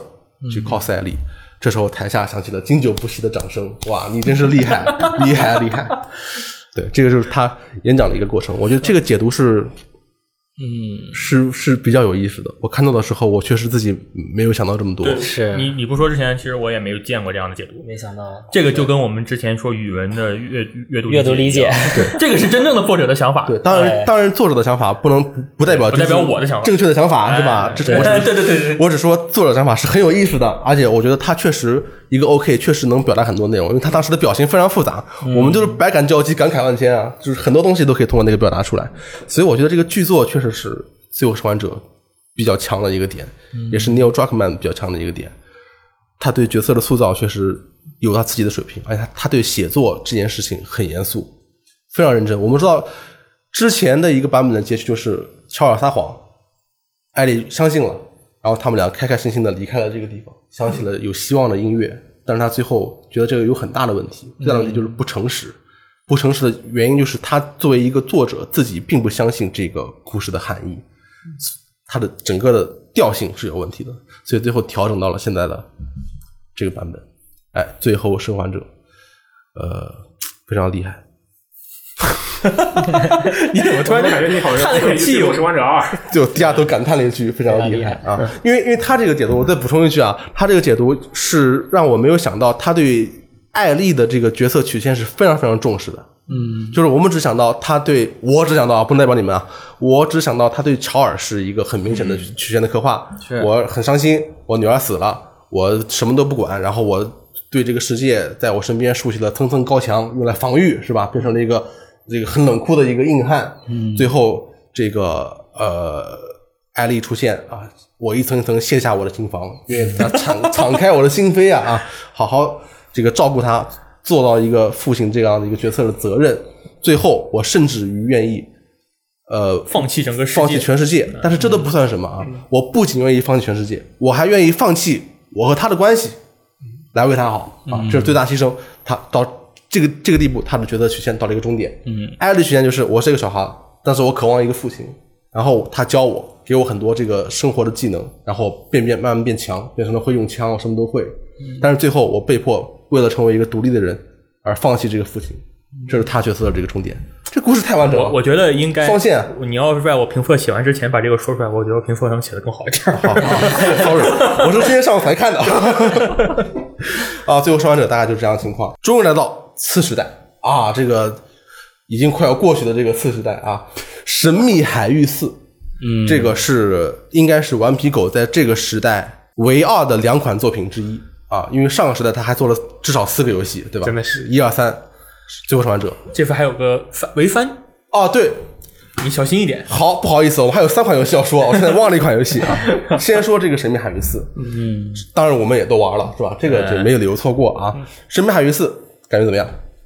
感觉就是像刚才说的，他又把这个叙事的层次更丰富了一点，然后他讲的内容也是非常有主题的，主要就是一个兄弟之间的关系嘛。兄弟情啊，对，然后呃，它的画面也是已经做到极限了，我觉得。标杆啊，太厉害了。嗯就那些泥点子怎么飞的，它都能做的很细致，我觉得真的是无无话可说。嗯，然后还有就是它的那个呃，怎么说，就是一些场景上面，我觉得可能它已经就是在复用以前的了，因为它有一段是在车上来回跳嘛，其实那是二代已经出现的桥段了，但是它在四代又整了一遍。嗯但是他可能没有办法了啊。对，他可他可能是已经掏的差不作多为一了。个我觉跑跑得跳跳的游戏，已经快快到顶了啊。 是，的，其他的我觉得就没什么可以没什么毛病的地方了，从头到尾都是一个很好的游戏，很完整，很棒嗯完整。我对他印象最深的是他的那个荡绳，就我觉得那个荡绳特别酷，荡绳，对，但是《神秘海域二》也有荡绳啊。但是他就没有像四代这样运用的这么灵活，哦对吧？我觉得这个能运用到战斗里，然后加上他在很多地方的这个左右摆荡的运动，我觉得还是挺酷的。还有一点是他跟 AI 的交互，就大部分情况下是跟他哥嘛，是是他哥对吧？是山姆的一个两个人的这个动作的交互。我指的是，比如说在之前的神秘海域里，其实是一个人爬过去，另一个人再爬过去。就是这样的一个过程，嗯，但是在神海四里面，其实是你们两个可以 switch，可以互换位置，啊，对，对，我觉得这一点对其实特别厉害，就是他一下子让我有那种非常强烈的进步了的感觉想爬到他身上的感觉。啊！对对对，就这种地方让我觉得他想这爬到个他身上的感觉。确爬到确他实身是上啊有一，点对对对猴子对微对，小猴子，他的这些交互的地方让我觉得眼前一亮，但是其实其他的方面，就是无论是画面还是其他的这个，呃，其实人物立体这方面，我也不知道它是好还是坏啊。 就是他这个人物塑造成这个有有点有一点苦大仇深的感觉的这个形象，到底是好是坏不好说。嗯然后其他的方面，比如说战斗啊、画面啊，还有那个哇，开吉普车的时候就是绑在那棵树上，然后滋往啊上开那一段，对，嗯就可以说都在预料之中吧。就没觉得有那特你别的预料还蛮高的哦。对就我，因为我他很厉害啊！你尤其是对你经历过《最后生还者》之后，我觉得你对他的期待一定特别特别高。这个就是你一个工作室做到一定程度以后，你很难给玩家惊喜了啊，对对因为期待太高。对，所以相比之下，他的荡绳的部分和他的 那个两个人之间纯交互，不是说言语上的交互，而是说他动作上的、系统上的交互，我觉得确实是让我惊到我了。三星老师有没有什么反应？ 啊这个这个，我觉得《神秘海域》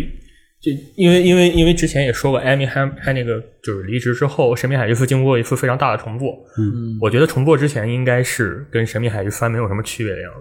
嗯，区别可能大嗯不了多少，就是那种非常纯粹的爆米花式游戏，就玩完爽一遍差不多得了。嗯，然后 Neil Druckmann 和另一个人接手之后，这个游戏，呃，两年两年的时间又直接完全重做了一遍，那种感觉让我觉得这个游戏虽然延续了《神秘海域》的那个风格，就是注重大场面，嗯，尤其是你比如说他跟山姆骑的小破摩托躲那个装甲吉普车的那一段，我那一段已经就就就我已经不知道他们怎么能做出那种牛逼的场面了，到头了。对，已经已经到那种程度，那个是他们所谓的这个呃互动式电影体验的一种极致了啊、已经已经到头了啊、已经没有比他还能再强的方式了。但是他又把一些《最后生还者》的一些感觉带到里面，它不是那种非常传统的游戏的结局。就我其实我觉得，按照神海这个这个那个尿性的话，神秘海一二三这个尿性的话，最后山姆肯定要挂的。啊我是觉得山姆肯定要死，你不死这个这个游戏结局不了。你妈的山姆，你过两天他 俩还行，你不是， 我就觉得山姆，你们过两天过来说，哎，德雷克，我又有什么小弟弟，我又有什么对啊，我可以干我来找你了，对，怎我么说办、干了啊？德雷克说好哎，哥哥，我们一起去大干大，那怎么退休大干一票啊，对嗯不对但是他最后居然真的让山姆活下来，就是每一个人都落得了一个好的结局，就像刚刚说的，《神秘海域》系列里唯一一次反派没 死的，对，就出现在这座游戏里边、 啊，哪定没有死。就是那个黑人女性，哪对定对对就是的我觉得《神秘海域》对于女性那个形象刻画就真的非常好，嗯，就是《神秘海域四》里，他塑造了一个非常，就是他把艾莲娜这个角色已经又提升了一步，嗯他会就是做出那种自我的选择，就是我我决定要跟你一块儿去冒险，我决定陪你陪到最后，那我你不能改变我的主意。然后哪迪恩就是知难而退，我知道我玩不过你，那我就不干了。对我打份工啊 而已，对，何必这么拼？我干这么样？就虽然我那个海岸线整个雇佣兵基本上全都完蛋了，但是我知道活下去还是最重要的。对对对啊东山再起也是有可能的。所以他对于这个人物塑造已经跟前面几部已经也不一样了。然后他对于一些家庭的刻画呀，一些感情上的刻画，跟前作就跟前几作那种比较平的表现也不一样。对，然后他还加那种，就今天我还看了一个视频嘛，GMTK 的视频，他讲的宽线性叙事，哦，宽线性叙事啊对，这个是四四代非常重要的一点、啊，对，一四定要代好好和提一下失。失落遗产非常重要一点，就是它在嗯四代有两段嘛，就我印象中是两段，两一段段是一段是在马达加斯加，你骑着开着吉普车，然后到处乱逛；嗯对另一代是另一个是在海上，对海上，就是跟海豚嬉戏、啊，这两段就是。在一个比较不是那么紧张的主线流程中，加入了一些让你可以通过探索支线或者自由探索的方面的内容，让你对人物的感情、对人物的对话、他们的之间的关系有一种进一步的了解的那种过程。这个宽限性，我觉得对于我来说，我了解的可能就是这个方面，嗯它就不仅仅局限于一条线走到底的那种感觉。好，这个我们到时候失落遗产的时候还要再说一下，因为这是更加开放的啊对，失落遗产就更加开放了。游戏啊，呃，然后它加入这个宽，就是这个半开放的世界之后呢，我觉得探索起来、玩起来就非常有意思。我靠，我觉得开车开车真的蛮爽的。嗯而且开到它的地方确实是真的做的不一样，它啊每对一啊个小的支线的区域都是不一样的。而且那个车的物理其实是感觉非常的好真实就很像一个，按照他的说法是，应该是他是在真开车， GT 赛车和马里奥赛车之间找了一个平衡点，啊、他们是自己是这么说的，但是他其一实直。说是古惑狼赛车，玩起来很找爽，到平衡点我不知道为什么他是马里奥卡，反正他是说这个举了这个例子，对玩得很啊爽很爽很爽。开船也不错，但是还是开车更爽一点，因为它的地形很复杂，动不动就一颠一颠的。还有人这个讲俏皮话都很不错。嗯，这个《神秘海域四》真是一个非常非常完整的一个作品。刚才秋雨秋雨也说了啊，嗯，它的这个场景或者说它的设计是非常非常多样化。就一开始潜水，嗯，潜完水以后回家，在家里面瞎玩儿，哇，家里那个呃有很多可以梦想之家，对啊温，馨梦想之家就是所有人的梦想啊，嗯还媳妇儿还喜欢玩古惑狼，对不对？ 打的还比丈夫好。真开 心啊！之后也是每一个地方都层层雕饰吧，就是修饰的或者打磨的已经非常非常的这个光滑的一款游戏了，基本基本上看不看不见什么棱角，嗯特别完美的一款游戏。这个完美不是说它是款完美的游戏。就是说，你是一款你不好挑毛病的一款游戏，对没有问题啊，没有问题的一款游戏。它给我的感觉确实是有一点像罗斯特的那个说法，嗯，就是说，因为期待太高，所以尽管它有很多很多优秀的地方，但是无法完全达到满足期待人的绩点上。嗯，但是这个三星老师也说了，至少是在一个是在人物的情感刻画方面，他已经在神秘海域的这个风格和框架下，嗯，做到他所能做的最多样化和最深刻了。嗯，再再深一点，那就不是有生还者了，对， 就不是这个游戏了，就完全就不让人感觉很很陌生了啊。嗯中间包括对夫妻关系的这个刻画，两个人一起在该了解一下夫妻关系了。对啊，对于夫妻生活的这种刻 画，两个人一起在丛林里边儿这个叨叨，哇，那一段真的，对他们俩坐的那个升降梯，然后看风景、说话那段，哇，太真实了，真的嗯啊是非常的不错百。感交集。而且我觉得那一刻真的是把艾琳娜的这个人物形象拖到了一个更真实的、更生动的一个地方。前三座的话，我觉得还是跑更多还是跑腿儿比较平平面的一花个花角式色。有一点，对，但是到第四座以后，他变成了真的是一个有血有肉的一个人，他会有自己的情绪，会有反应，当然也有他自己的感情。德利克和他哥哥当然也是，哎，嗯这两大配音大神的这个碰撞 啊，对不对？这个戏王之王，对不对嗯啊？非常令人开心啊！在《神秘海域四》之后，因为《神秘海域四》已经把故事带向了一个终点了，啊我们连他的这个女儿都已经看见了，整个人至少把德雷克的故事带向了一个终点。嗯但是《神秘海域》的后续作品带给我们了一个不一样的方向，就是嗯哎，德雷克可以不是主角，主角可以是别人，对不对？三星老师，这个跟我们好好聊一聊《失落的遗产》这款游戏， 啊我我觉得《失落遗产》是我玩到现在《神秘海域》最好玩的一款游戏，这么厉害吗对，？我觉得比《神秘海域二》还要好。它，我觉得就可能我知道一是因为你喜欢女性主角，那不 是，他俩女性主角长得也不是特别好 看那得 呀。看个人品味好吗？啊对 啊，你喜欢？嗯，我懂。这个，我觉得一个很好的方面是，它《神秘海域：失落遗产》它节奏把控的非常好，它的故事基本上都是在一天之内结束的。哦，嗯他从你就跳下河，然后坐船进入那个印度之后，到整个结局最后，其实就是差不多一天之内的事情。他节奏做的非常快，而且他的时游玩时间也不是特别长。我觉得就像《神秘海域四》，我当时是打了真的是十几个小时才通关，我觉得已经很长了。但是《失落遗产》玩到那个就是你觉得快要烦的那种感觉的时候，它会以一个非常好的方式结束了这个故事。这个哦，就整个就完了，对，就没有完了，就做的非常的好，它非常短说的非常就是好的可以。它不是说短，它也是五六个小时的流程，啊。那但它的结果非常紧长啊嗯凑。你看我了，说一天之内把一个故事讲完了，然后它又会给你足够多的惊喜，比如说。山姆的出现，我觉得那段是我非常我非常惊喜的地方。嗯，然后他还把两个女人之间的那种感情刻画刻画的非常好，虽然我不懂女人 啊，对，但是他会通能四过懂的没关系。嗯，嗯可以，他会通过一些对话，比如说他们两个人会吐槽德雷克，哦，通过他整个们会共同找的一个敌人共同的点，对，找一个共同点来促进关系。然后当他们两个人的关系达到了一个冰点的时候，就是一个情就是冲突要爆发的时候，会尤其加入了那个其他项那一段。我觉得那段做的就是一个，当时高大古专门拿那一段出来写了非常长的一篇文章来分析这一段。我靠，其他项太厉害了，对，其他项那段太厉害了。然后你们知道吗？没印象了。嗯好哎， 一会儿一会儿范文老师介绍一下。然后靠大谷这篇文章写出来之后，到现在在顽皮狗的首页上还能看到这篇文章。嗯，关于靠大谷对于这一段其他项的文章，对其他项这一个桥其他段项的文章，对嗯其他项这一个桥段的一个分析，然后。他们就是顽皮狗的开发者，还在微还在微博， 还在推特上讨论了这个他们当时就是设计这一段的那个一个想法。嗯，哎，范文老师，你觉得这个其他项这一段设计的怎么样？我本人是一个非常喜欢小动物的人啊是的这个我的微博签名其实是没有关于游戏的，我只写了一个喜欢小动物，因为我是真的喜欢小动物，我生活喜欢下所有东西。如果我是因为我在做研究之前，我是不知道它有其他项这一段的，我做了以后才知道它有其他项你。没玩过《失落遗我产》？没玩过射场，这是我错过了一款游戏。嗯哦啊，该玩了。我跟你我说要是真的早知道它有其他项，我早就玩这款游戏了，你知道 吗？它这个骑大象它是怎么回事呢？嗯，它并不是像骑马一样，就是你有市面有个大象，你上去想骑就骑嗯然，后你要摁上下左右键什么的。嗯对，这个是不行的。为什么不行？因为他们一上来就立刻咨询了动物福利专家，嗯还有这个文化顾 问，说我们能不能找个大象直接上马就骑，然后骑到了走？他说你这个是不行的，它是野生动物啊。你你这样做，你不就暗示它是经过训练或者虐待的吗？你这个怎么怎么行？大象不是让你随便骑的东西，对不对？嗯啊你这个行不可以 啊！但是那个大象是那个大象，如果要骑的话是另外一回事。我操！是你唱的歌啊，不是我，不是我引起的啊，不是我发起的啊可以可以，可不以能怪到我头上。你懂得很多了，我操！所以他们这个大象只能设定一个场景，嗯就是让它骑。那明明就不好设计，为什么一定要有一个搞大象、骑大象的这个场景？对啊，为什么呢？为什么一定要骑大象？对对不对？嗯就是因为他有一个员工做了一个这个在原型测试里边做了一个主角骑着大象的这样这样一个动画，嗯这是一个搞笑的一个动画，但是所有成员看了以后都觉得这个创意太厉害了，特别酷一定要骑 啊，一定要骑。然后就把这个任务交给几个动画设计师和场景设计师，说我们要骑大象，你们看着怎么骑 嗯去大吧爷了。我说哪有大象可以 骑？怎么骑？不可能啊，这个。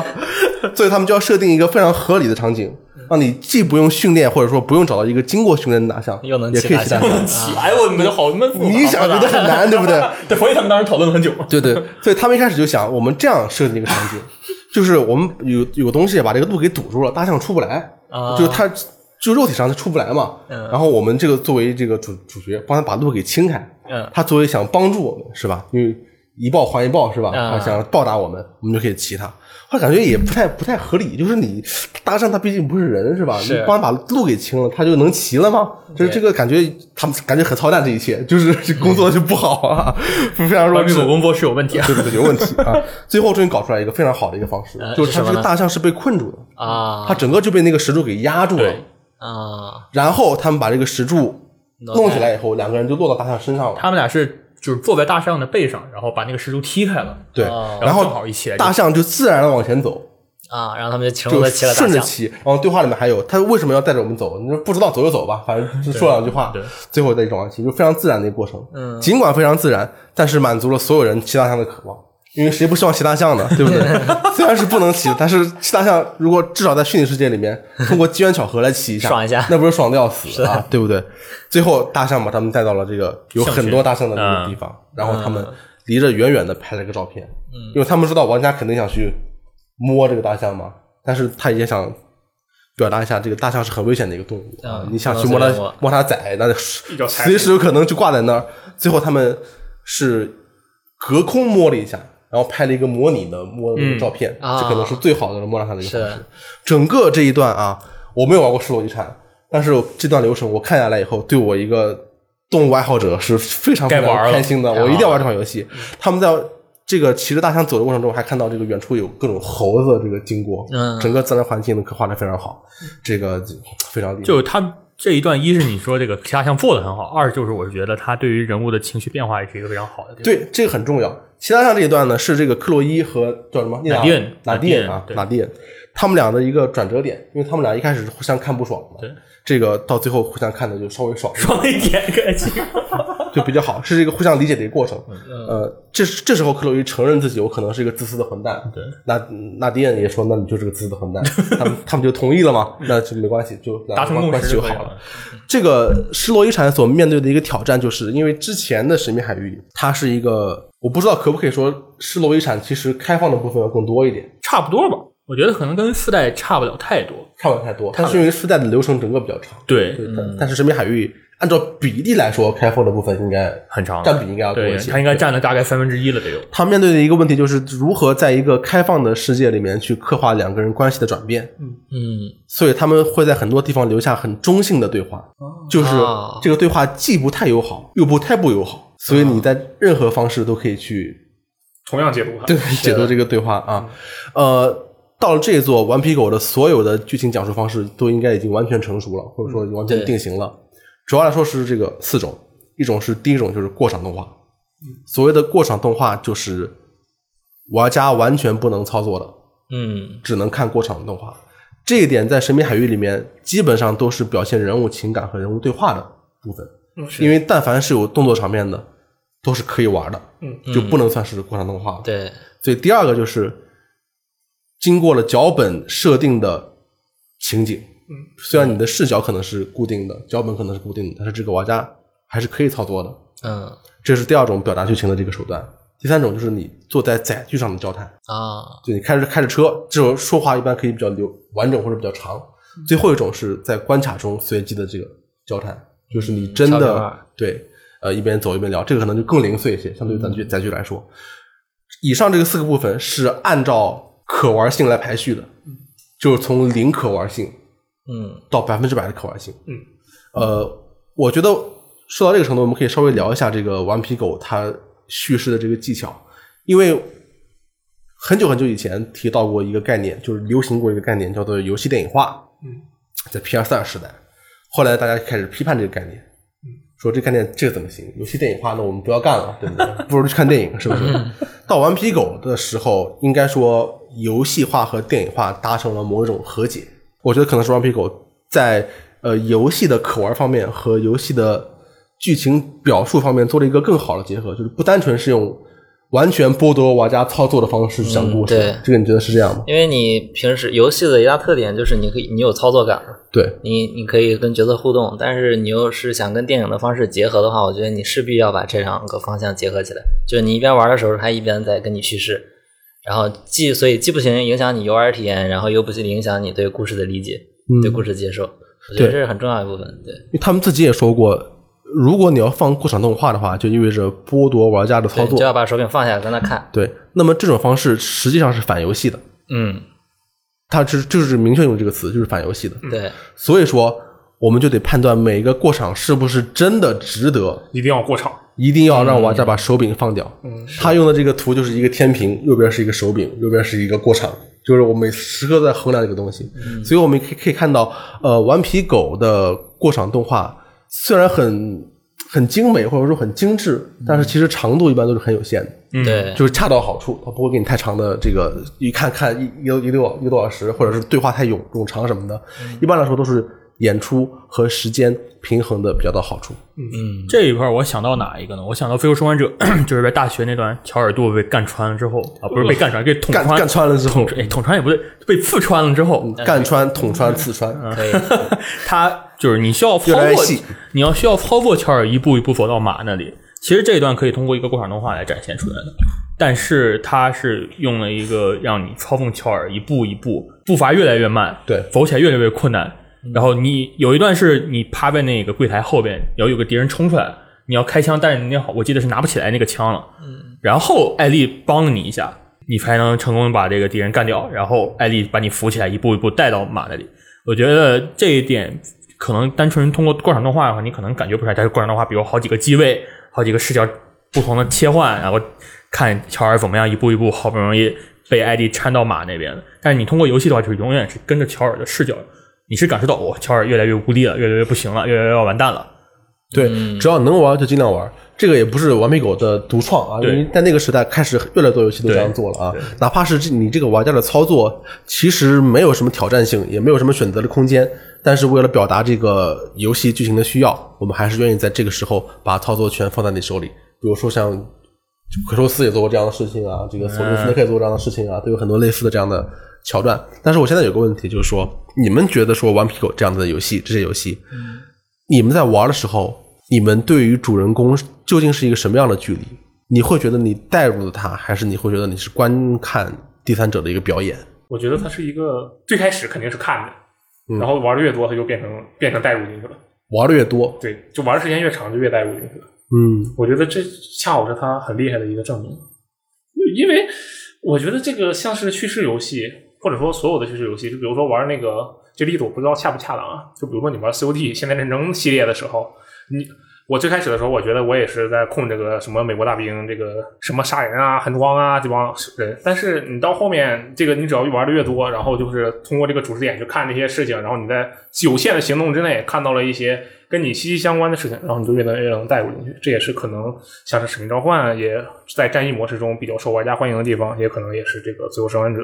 在后来让玩家觉得我靠，这剧情真牛逼！这个你是所有作都这样觉得吗？就是你每一作都是越玩越带入？呃，是指《使命召唤》还是就不是《最后生还者》，不是就是《完美狗》作品，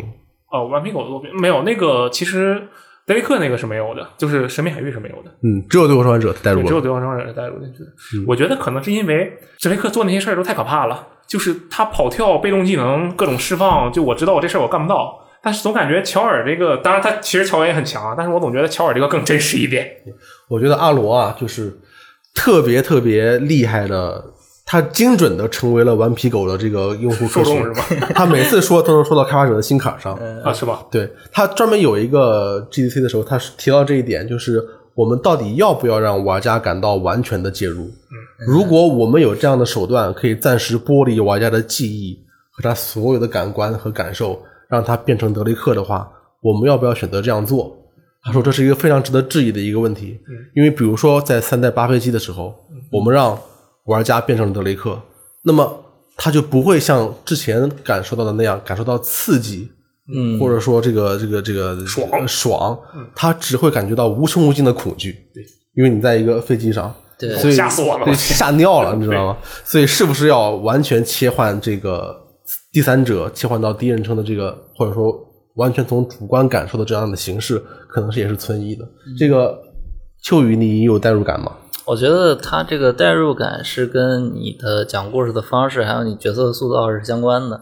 就是你越这个角色塑造的越立体，然后他越真实，你越能代入进去，嗯，他越让你觉得共情，越让你觉得你对他之间的感情越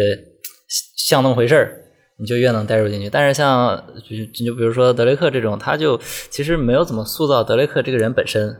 他只是在给你讲一个故事，嗯，他是一个好人，就对，就这样。嗯对，就是你仔细想想，德雷特好像没什么让你记印象深刻的特点，或者你不是真骚正话的多，对你不是真正的了解这个人，但是你只是在跟着他经历了一场一场的冒险。但是就是要换到最后生还者呢，乔尔这个人给我的感觉就是他有很多很复杂的情感，就带就就就传达到了我身上，所以我就觉得我更能带入乔尔这个形象。嗯，我觉得跟年龄有关。跟年龄有关。对，因嗯为我当时打第一遍，我《复仇生还者》大概打轰了四遍吧，三四五遍吧。嗯因为我去年就一九年年末的时候，为了迎接《复仇生还者二》，当时它没有延期啊，嗯迎接《复仇生还者二》，我把 PS 版的《复仇生还者》重又置打了版一遍嗯打完了，就是完整的打了一遍百分之一百的奖杯。嗯，就最近的是一九年，最早的是一三年，啊、一四年，一四年打的。就每一次打，你都会对乔尔的形象会有一种新的感觉，啊，跟年龄的变化也有关，跟你看到别人对他的解读也有关系。但是能够让人随着年龄增长而有不停的有新的认识的这样的角色，一定是刻画的生已动经入很内少了，对而且我觉得德雷克很立体的角对色《神秘海域四》的德雷克可能也会让我有也这样也有一点儿对对对我现在还没有打第二遍《神秘海域四》，其实我可能现在打会有一种不一样《的。神秘海域四》的德雷克会面对很多人生的真实对的，苦这恼。这是真正的一种就我以前听过一个，就是戏剧的最重要的点，就是你要制造矛盾，要有冲突。你这个人一定是需要有一些正正反方向的东西，他这个人设才能立住。就是你像德雷克，他好像就没有什么这样的东西，他他就的是反就一是股脑的往前怼。嗯但是四代里面他会有一些选择，对，这四面代对里这面些加了一选些择东西，但是你看乔尔，他就有很多这样矛盾的心态在里面。他会面对很多问题，让操作他的人情不自禁的对去思考去帮他考虑这个对对问对题。对如果是我的话，我会怎么做？对，我觉得总结下来就是德雷克没成长，但乔尔有成长。德雷前三克部成长呀。在第四部的时候，他已经对于家庭一些哦，对，第四部不嗯算，就是前三部可能就没大成长，就一直都是那个样子。对，因为他你的定位其实不是这个方向嘛。嗯，他偏的不是这种片子嘛，是吧？对对，他改变了顽皮狗啊，该玩失落遗产了。 失落遗产真的很好玩哦盖啊，瓦石路场现在买多少钱？几十块钱吧。不贵那游戏本身也不是个六十。我玩过，，但是我完全不记得骑大象这段。骑大象你都不记得，根本就白玩了，根你本就没有 知玩道过好吗？吗真的是我当时玩完就感觉最深就是骑大象这段。 当时这个游戏，因为我是提前玩到的嘛，听说有两个点绝对不能提，一个是山姆出来了，还有骑大象还，有个骑大象，绝对不能提这两骑个。大象做的忒好了啊你，想那个骑大象，当时我看，哦，就是给我一种当时在玩《飞过生还者》看到的看长颈鹿是吧看到长颈鹿的感觉。嗯我们没有谈长颈鹿这个，但是我觉得已经没有什么必要再谈这个你长颈鹿嗯谈。谈谈吧，长颈鹿，你说说吧，牛逼，啊你你说 呢？ 牛逼！我不说牛逼不太好，牛逼。对范范老师，你觉得作为一个喜欢小动物的人来说，这个长颈鹿好好玩吗？这个传闻好吗牛逼吗？牛逼！ 好，以上就是这个本期的 VG 聊天室啊，我们复习了这个顽皮狗自从 PS 三以来，他们在做互动化电影体验的这一系列尝试的这些作品啊，但是没有聊它更早期的这些作品。你们最喜欢哪一款呢？最后再说一下，我最喜欢的还是《自由生还者》吧。你来，嗯，最后生还者和深海二并列第一，你来，我我是《失落遗产》和《飞过生还者》第二部啊，我不给理由，我就是第二部，牛逼啊！可以，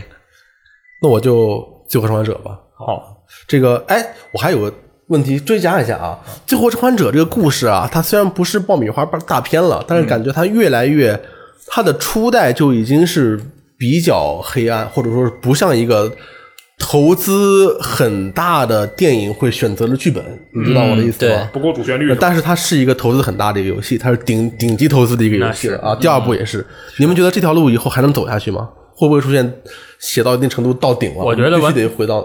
嗯，比较普遍的故事。嗯，我觉得《顽皮狗》可能 PS 五时代只能做一款游戏了。